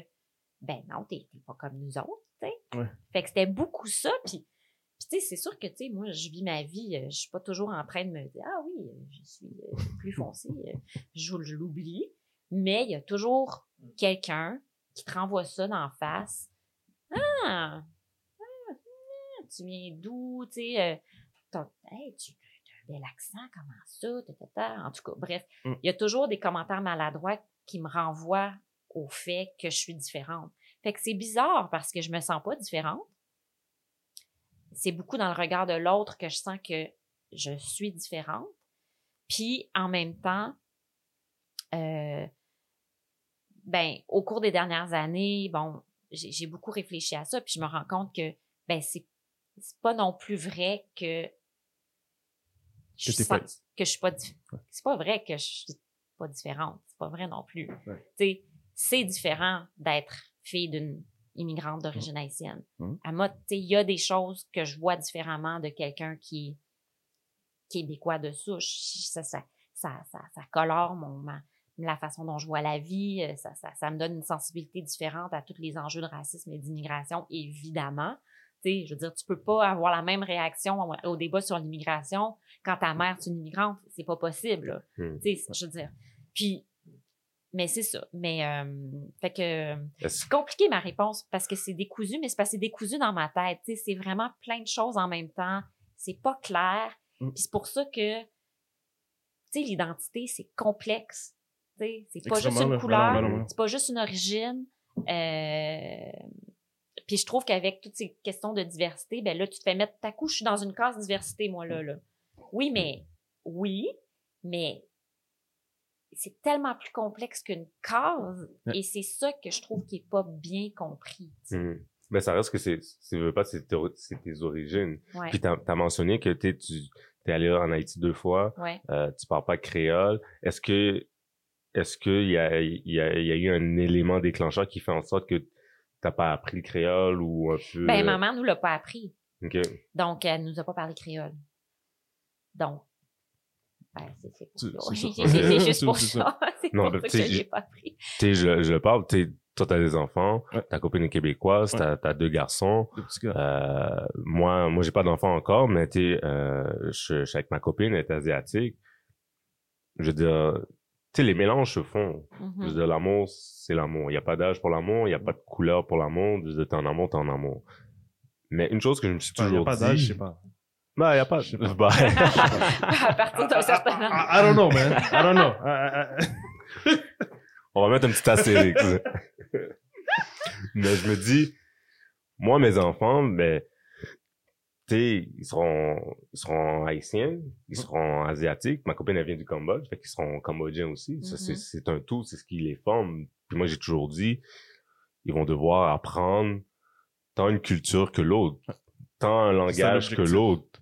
Exact. Puis ça va être un plus pour eux plus tard de, de, de savoir parler la langue, mais aussi de, de bien connaître les, les, euh, la, la culture de qui qui sont, Mhm. qui qui sont pour eux. Fait que pour moi, c'était très clair avec ma copine. T'sais, ça là, c'est c'est inacceptable. Ça, c'est d'emblée, c'est comme c'est Mhm. obligatoire.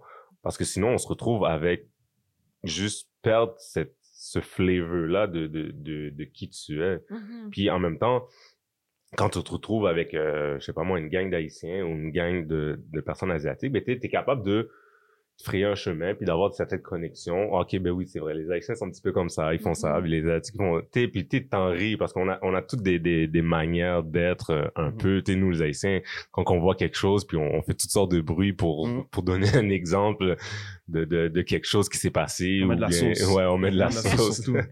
T'es- fait que t'es- c'est c'est c'est dans ces points là comme sais que je trouve qu'il est c'est important de de de de, de garder malgré que tu sois métisse que tu es moitié quoi que ce soit puis toi t'as jamais eu cette ce réflexe là de peut-être apprendre un peu le le, le créole ou? Ben, écoute, euh, je dire. On va appeler ma mère.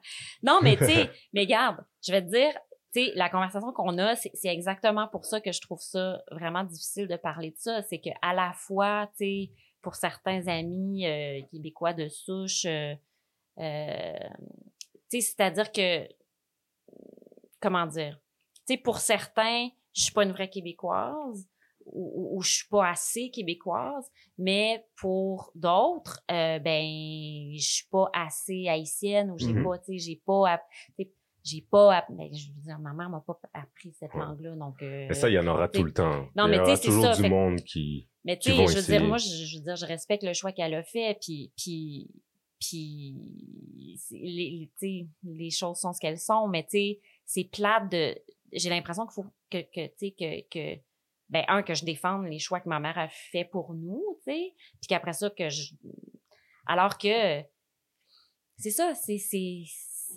c'est complexe, Ouais, c'est non, super complexe, puis, Complexe. L'émission. Mais c'est c'est vrai. Complexe. Non, Non, c'est ça. Puis, tu sais, j'ai- eu ces conversations-là aussi avec d'autres gens qui disaient, ben pourquoi, euh, tu sais, comment ça, ta mère t'a pas appris le créole? Puis, ben, t'es arrivé ici à 20 ans en, en mode survie, puis après ça, ben, elle a rencontré mon père, puis elle a eu trois enfants, puis elle avait d'autres priorités, puis, puis Mhm. c'est ça, tu sais. Fait que... euh, fait que c'est ça, tu sais. Fait que... je- Tu sais, j'ai, moi, je me retrouve un petit peu à- dans un état de, tu sais, de, de, d'entre-deux Mhm. qui, est, qui, est, qui est pas confortable. Euh, puis c'est ça.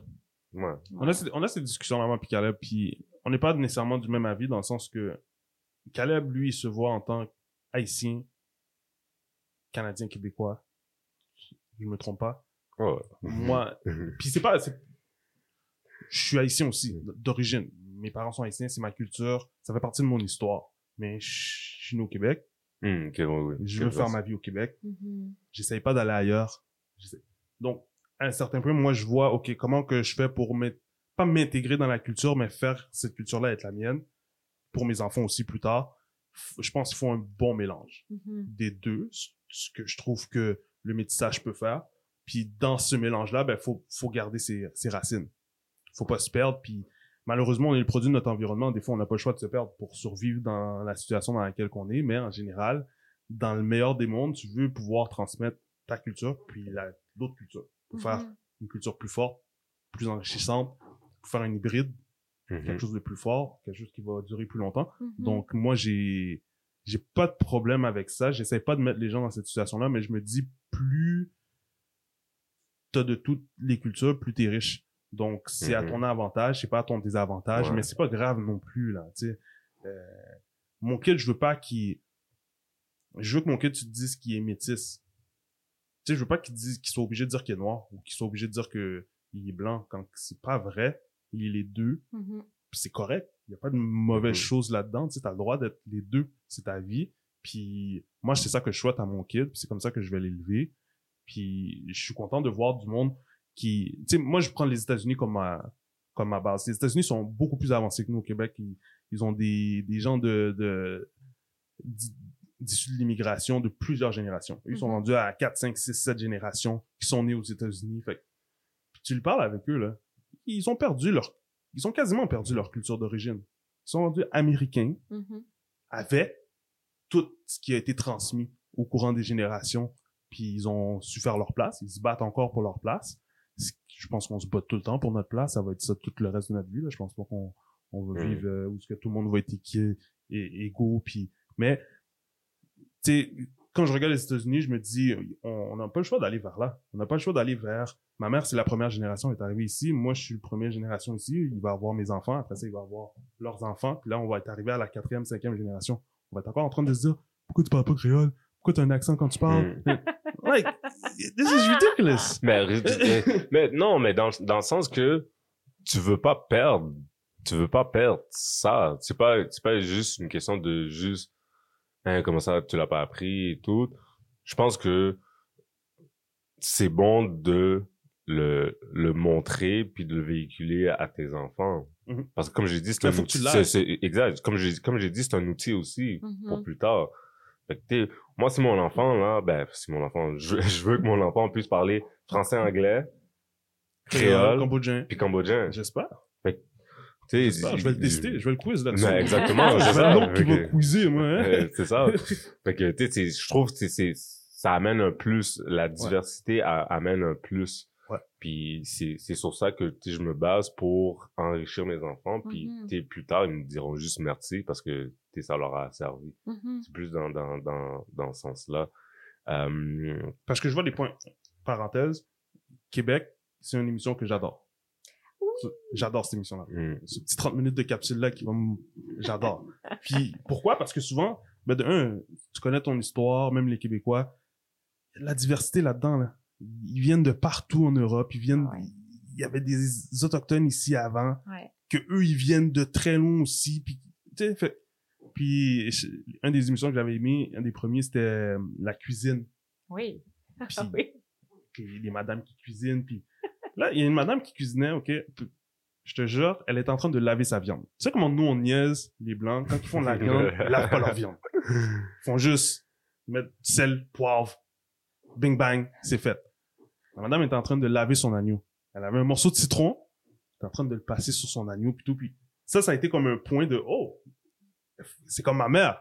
Mhm. Genre, Ouais. tu sais, c'est pas si loin. Ouais. Mais la culture populaire, on voit pas ça. Quand on dit laver, c'est pas laver avec du down pis Non, tout. elle là, passait c'est- citron. Exact, non, c'est ça. Peut-être pas à l'intensité que ma mère va passer citron sur la viande pour être sûre de tout enlever, mais elle passait son citron sur la viande puis elle expliquait que ben, c'était pour enlever le- l'odeur de l'agneau. Retirer le sang, les impuretés Ouais, et tout. il y a une raison pourquoi on fait ces trucs-là. On fait pas juste les faire parce qu'on est haïtien, genre. Fait que Mhm. quand on comprend pourquoi Mhm. on fait les trucs, c'est plus facile à garder.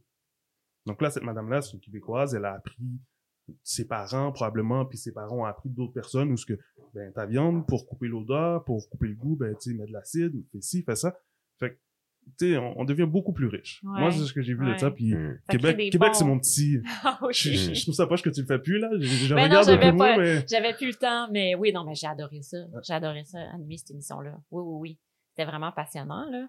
Puis C'est on, sûr. ouais, puis on découvre que, on découvrait aussi plein d'aspects, euh, euh, justement par rapport à la, à la diversité. Par exemple, un des, des, des volets de l'histoire du Québec était vraiment fascinant. C'est quand on parlait de l'exode des Canadiens français en, en Nouvelle-Angleterre. Donc, euh, à, à la partir de la fin du 19e siècle puis du début du, du 20e siècle, il y a plein de Canadiens français qui avaient rien à manger, il n'y avait pas d'emploi, sont partis aux États-Unis pour travailler dans les, les, les manufactures, les shops là-bas, et ils recréaient des ghettos. Il y avait des ghettos canadiens-français euh, Ah avec, ouais. avec euh, des, des écoles canadiennes françaises, des, des, des journaux canadiens français, des églises canadiens français, ils vivaient entre eux. Et ils se faisaient accuser d'être des voleurs de job, ils se faisaient accuser de pas s'assimiler, de pas s'intégrer. Donc, les Canadiens français ont vécu à une époque ce qu'on reproche aujourd'hui à plein d'immigrants qui viennent s'installer ici en quête d'une vie Mhm. meilleure, puis Mhm. qui, dans les premières générations, vont, vont, vont, vont rester en groupe, puisque c'est normal, puisque c'est humain. Bref, il y a plein d'autres choses qu'on apprend dans cette série-là. Qui J'adore. J'adore Euh, parenthèse. Da- dernier point, euh, j'ai appris que tu étais une. euh, une. euh, comment je pourrais dire Oh, oh. ça? tu étais une grande fan de ski. Oui! Une grande fan de ski. Oui! Euh, Parlant de milieu où on est tout seul dans notre gang. Ça- D'ailleurs, Hein? ça vient d'où, ça? Ouais, Ben ça, ça vient de mon père. ouais. Donc, euh, ça vient de la famille Mercier, là, de mon côté Mercier, tout le monde. C'est mon grand-père. euh, mon grand-père était un, un très, très grand skieur qui a fait de la compétition. Mon père aussi. Mhm. Puis la plupart de mes cousins cousines, on, on a tous fait du ski quand on était petits. Puis certains d'entre nous avons continué. Ouais. Tu- donc, tu- oui. À chaque hiver, tu pratiques le. le- Toutes les fins de semaine de l'hiver, je suis en ski. Ah ouais, hein? Ouais. Puis Ouais. chaque année, je fais un voyage de ski dans l'Ouest américain ou l'Ouest canadien en famille. Donc, euh, avec, euh, tu sais, quand, quand c'est possible, mon, mon chum, euh, mon père, ma Mhm. sœur, on en a fait un encore cette année. Puis Mhm. euh, une ou deux semaines, on va dans l'Ouest canadien skier de la vraie poudreuse. L'Ouest canadien ou américain. Donc, Mhm. euh, ouais, c'est vraiment une, une tradition euh, familiale. Ouais. Ça, ça, ça te permet d'être déco- déconnecté avec ton travail, puis d'avoir Oui. des vacances Oui. et tout. Absolument. Autre que le ski, c'est quoi d'autre que tu aimes faire? Musique, film, livre? Euh, je fais du yoga tous les matins en me levant. Quand tu dis que tu fais du yoga, c'est tu est-ce que là-dedans il y a la respiration et que tu pratiques euh, médi- méditation un peu, si on veut? Euh, oui, ben il y a des, tu sais, le yoga c'est comme la méditation en mouvement, si Ouais, tu veux. Donc, euh, je suis abonnée à un studio en ligne, puis euh, je, je, je fais 45 minutes à 60 minutes de, de séquences de yoga euh, le matin, puis c'est ce qui me permet d'être bien dans ma peau. Euh, voilà, physiquement et mentalement. Prenez des trucs, prenez des trucs. Ouais, ouais, ouais, ouais, non, faut- ça a changé ma vie. J'ai commencé ça au début de la pandémie. Donc, euh, c'est- tu sais, tu sais, au début de la pandémie, on était tous, en tout cas, pour ma part, j'étais très angoissée. Mhm. Euh, fait que je me suis mis à faire du yoga tous les jours, puis j'ai jamais arrêté depuis la pandémie, puis ça a vraiment changé ma vie. Donc, euh, puis sinon, ben oui, lecture. Tu sais, ma chose préférée, c'est quand même de m'enrouler dans une couverture puis de lire un livre. Mhm. Euh, faire du canot. La Ouais. nature. Ouais, faire du canot euh, sur la rivière des Mille-Îles avec mon Camping? chum. Pas tant, Non?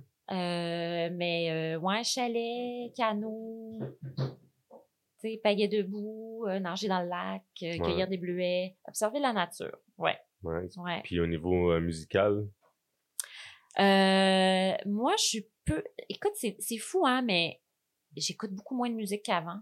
c'est comme un peu. euh, Eh, J'ai tellement de théories sur toutes ces affaires-là que t'es en train de dire. Ah ouais? Ouais. Mais Comme c'est comme. là, là, tu parlais de yoga, la pandémie est arrivée, puis je pense que tout le monde était tellement déconnecté de soi-même. Puis là, boum, t'as pas le choix d'être connecté avec toi-même parce qu'il y a rien d'autre à faire. Ouais. Puis là, t'as appris à faire du yoga, Ouais, exactement. te reconnecter avec toi-même, Vraiment. conscience de ton corps, Oui. respiration, toutes ces affaires-là. Absolument. Puis tu disais La nature. la nature, ben c'est- l'énergie, tu sais, c'est on est tous connectés. que- Vraiment. Observer les oiseaux, euh, Ah ouais, Mm. c'est tu aller voir l'habitat du castor. euh.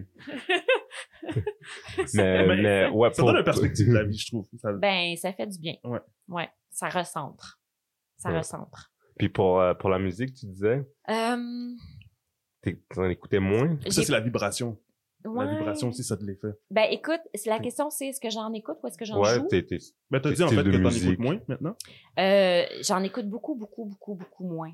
Euh, et là, j'ai pas de réponse à savoir pourquoi. Mais euh, j'écoute des podcasts, j'écoute la radio. T'écoutes Ça te d'autres choses. Ouais. Maintenant, on peut écouter autre chose. hein. On Ben oui, c'est ça. Mais c'est pas. euh, tu sais, c'est juste. Je sais pas. On dirait que ça me. Tu sais, quand j'écoute de la musique, ça me. Ça m'absorbe complètement. Je suis pas capable de faire autre chose. Ouais. Donc, euh, je je suis très, très, très, très, très sensible aussi, là. Tu sais, ça me. Ça détermine mon humeur à 100 Ouais, la vibration. Fait que. euh, on dirait que des fois, c'est overwhelming. Tu sais, c'est. euh, Nice, nice, nice. c'est tout. Cool. ben, écoute, un gros merci.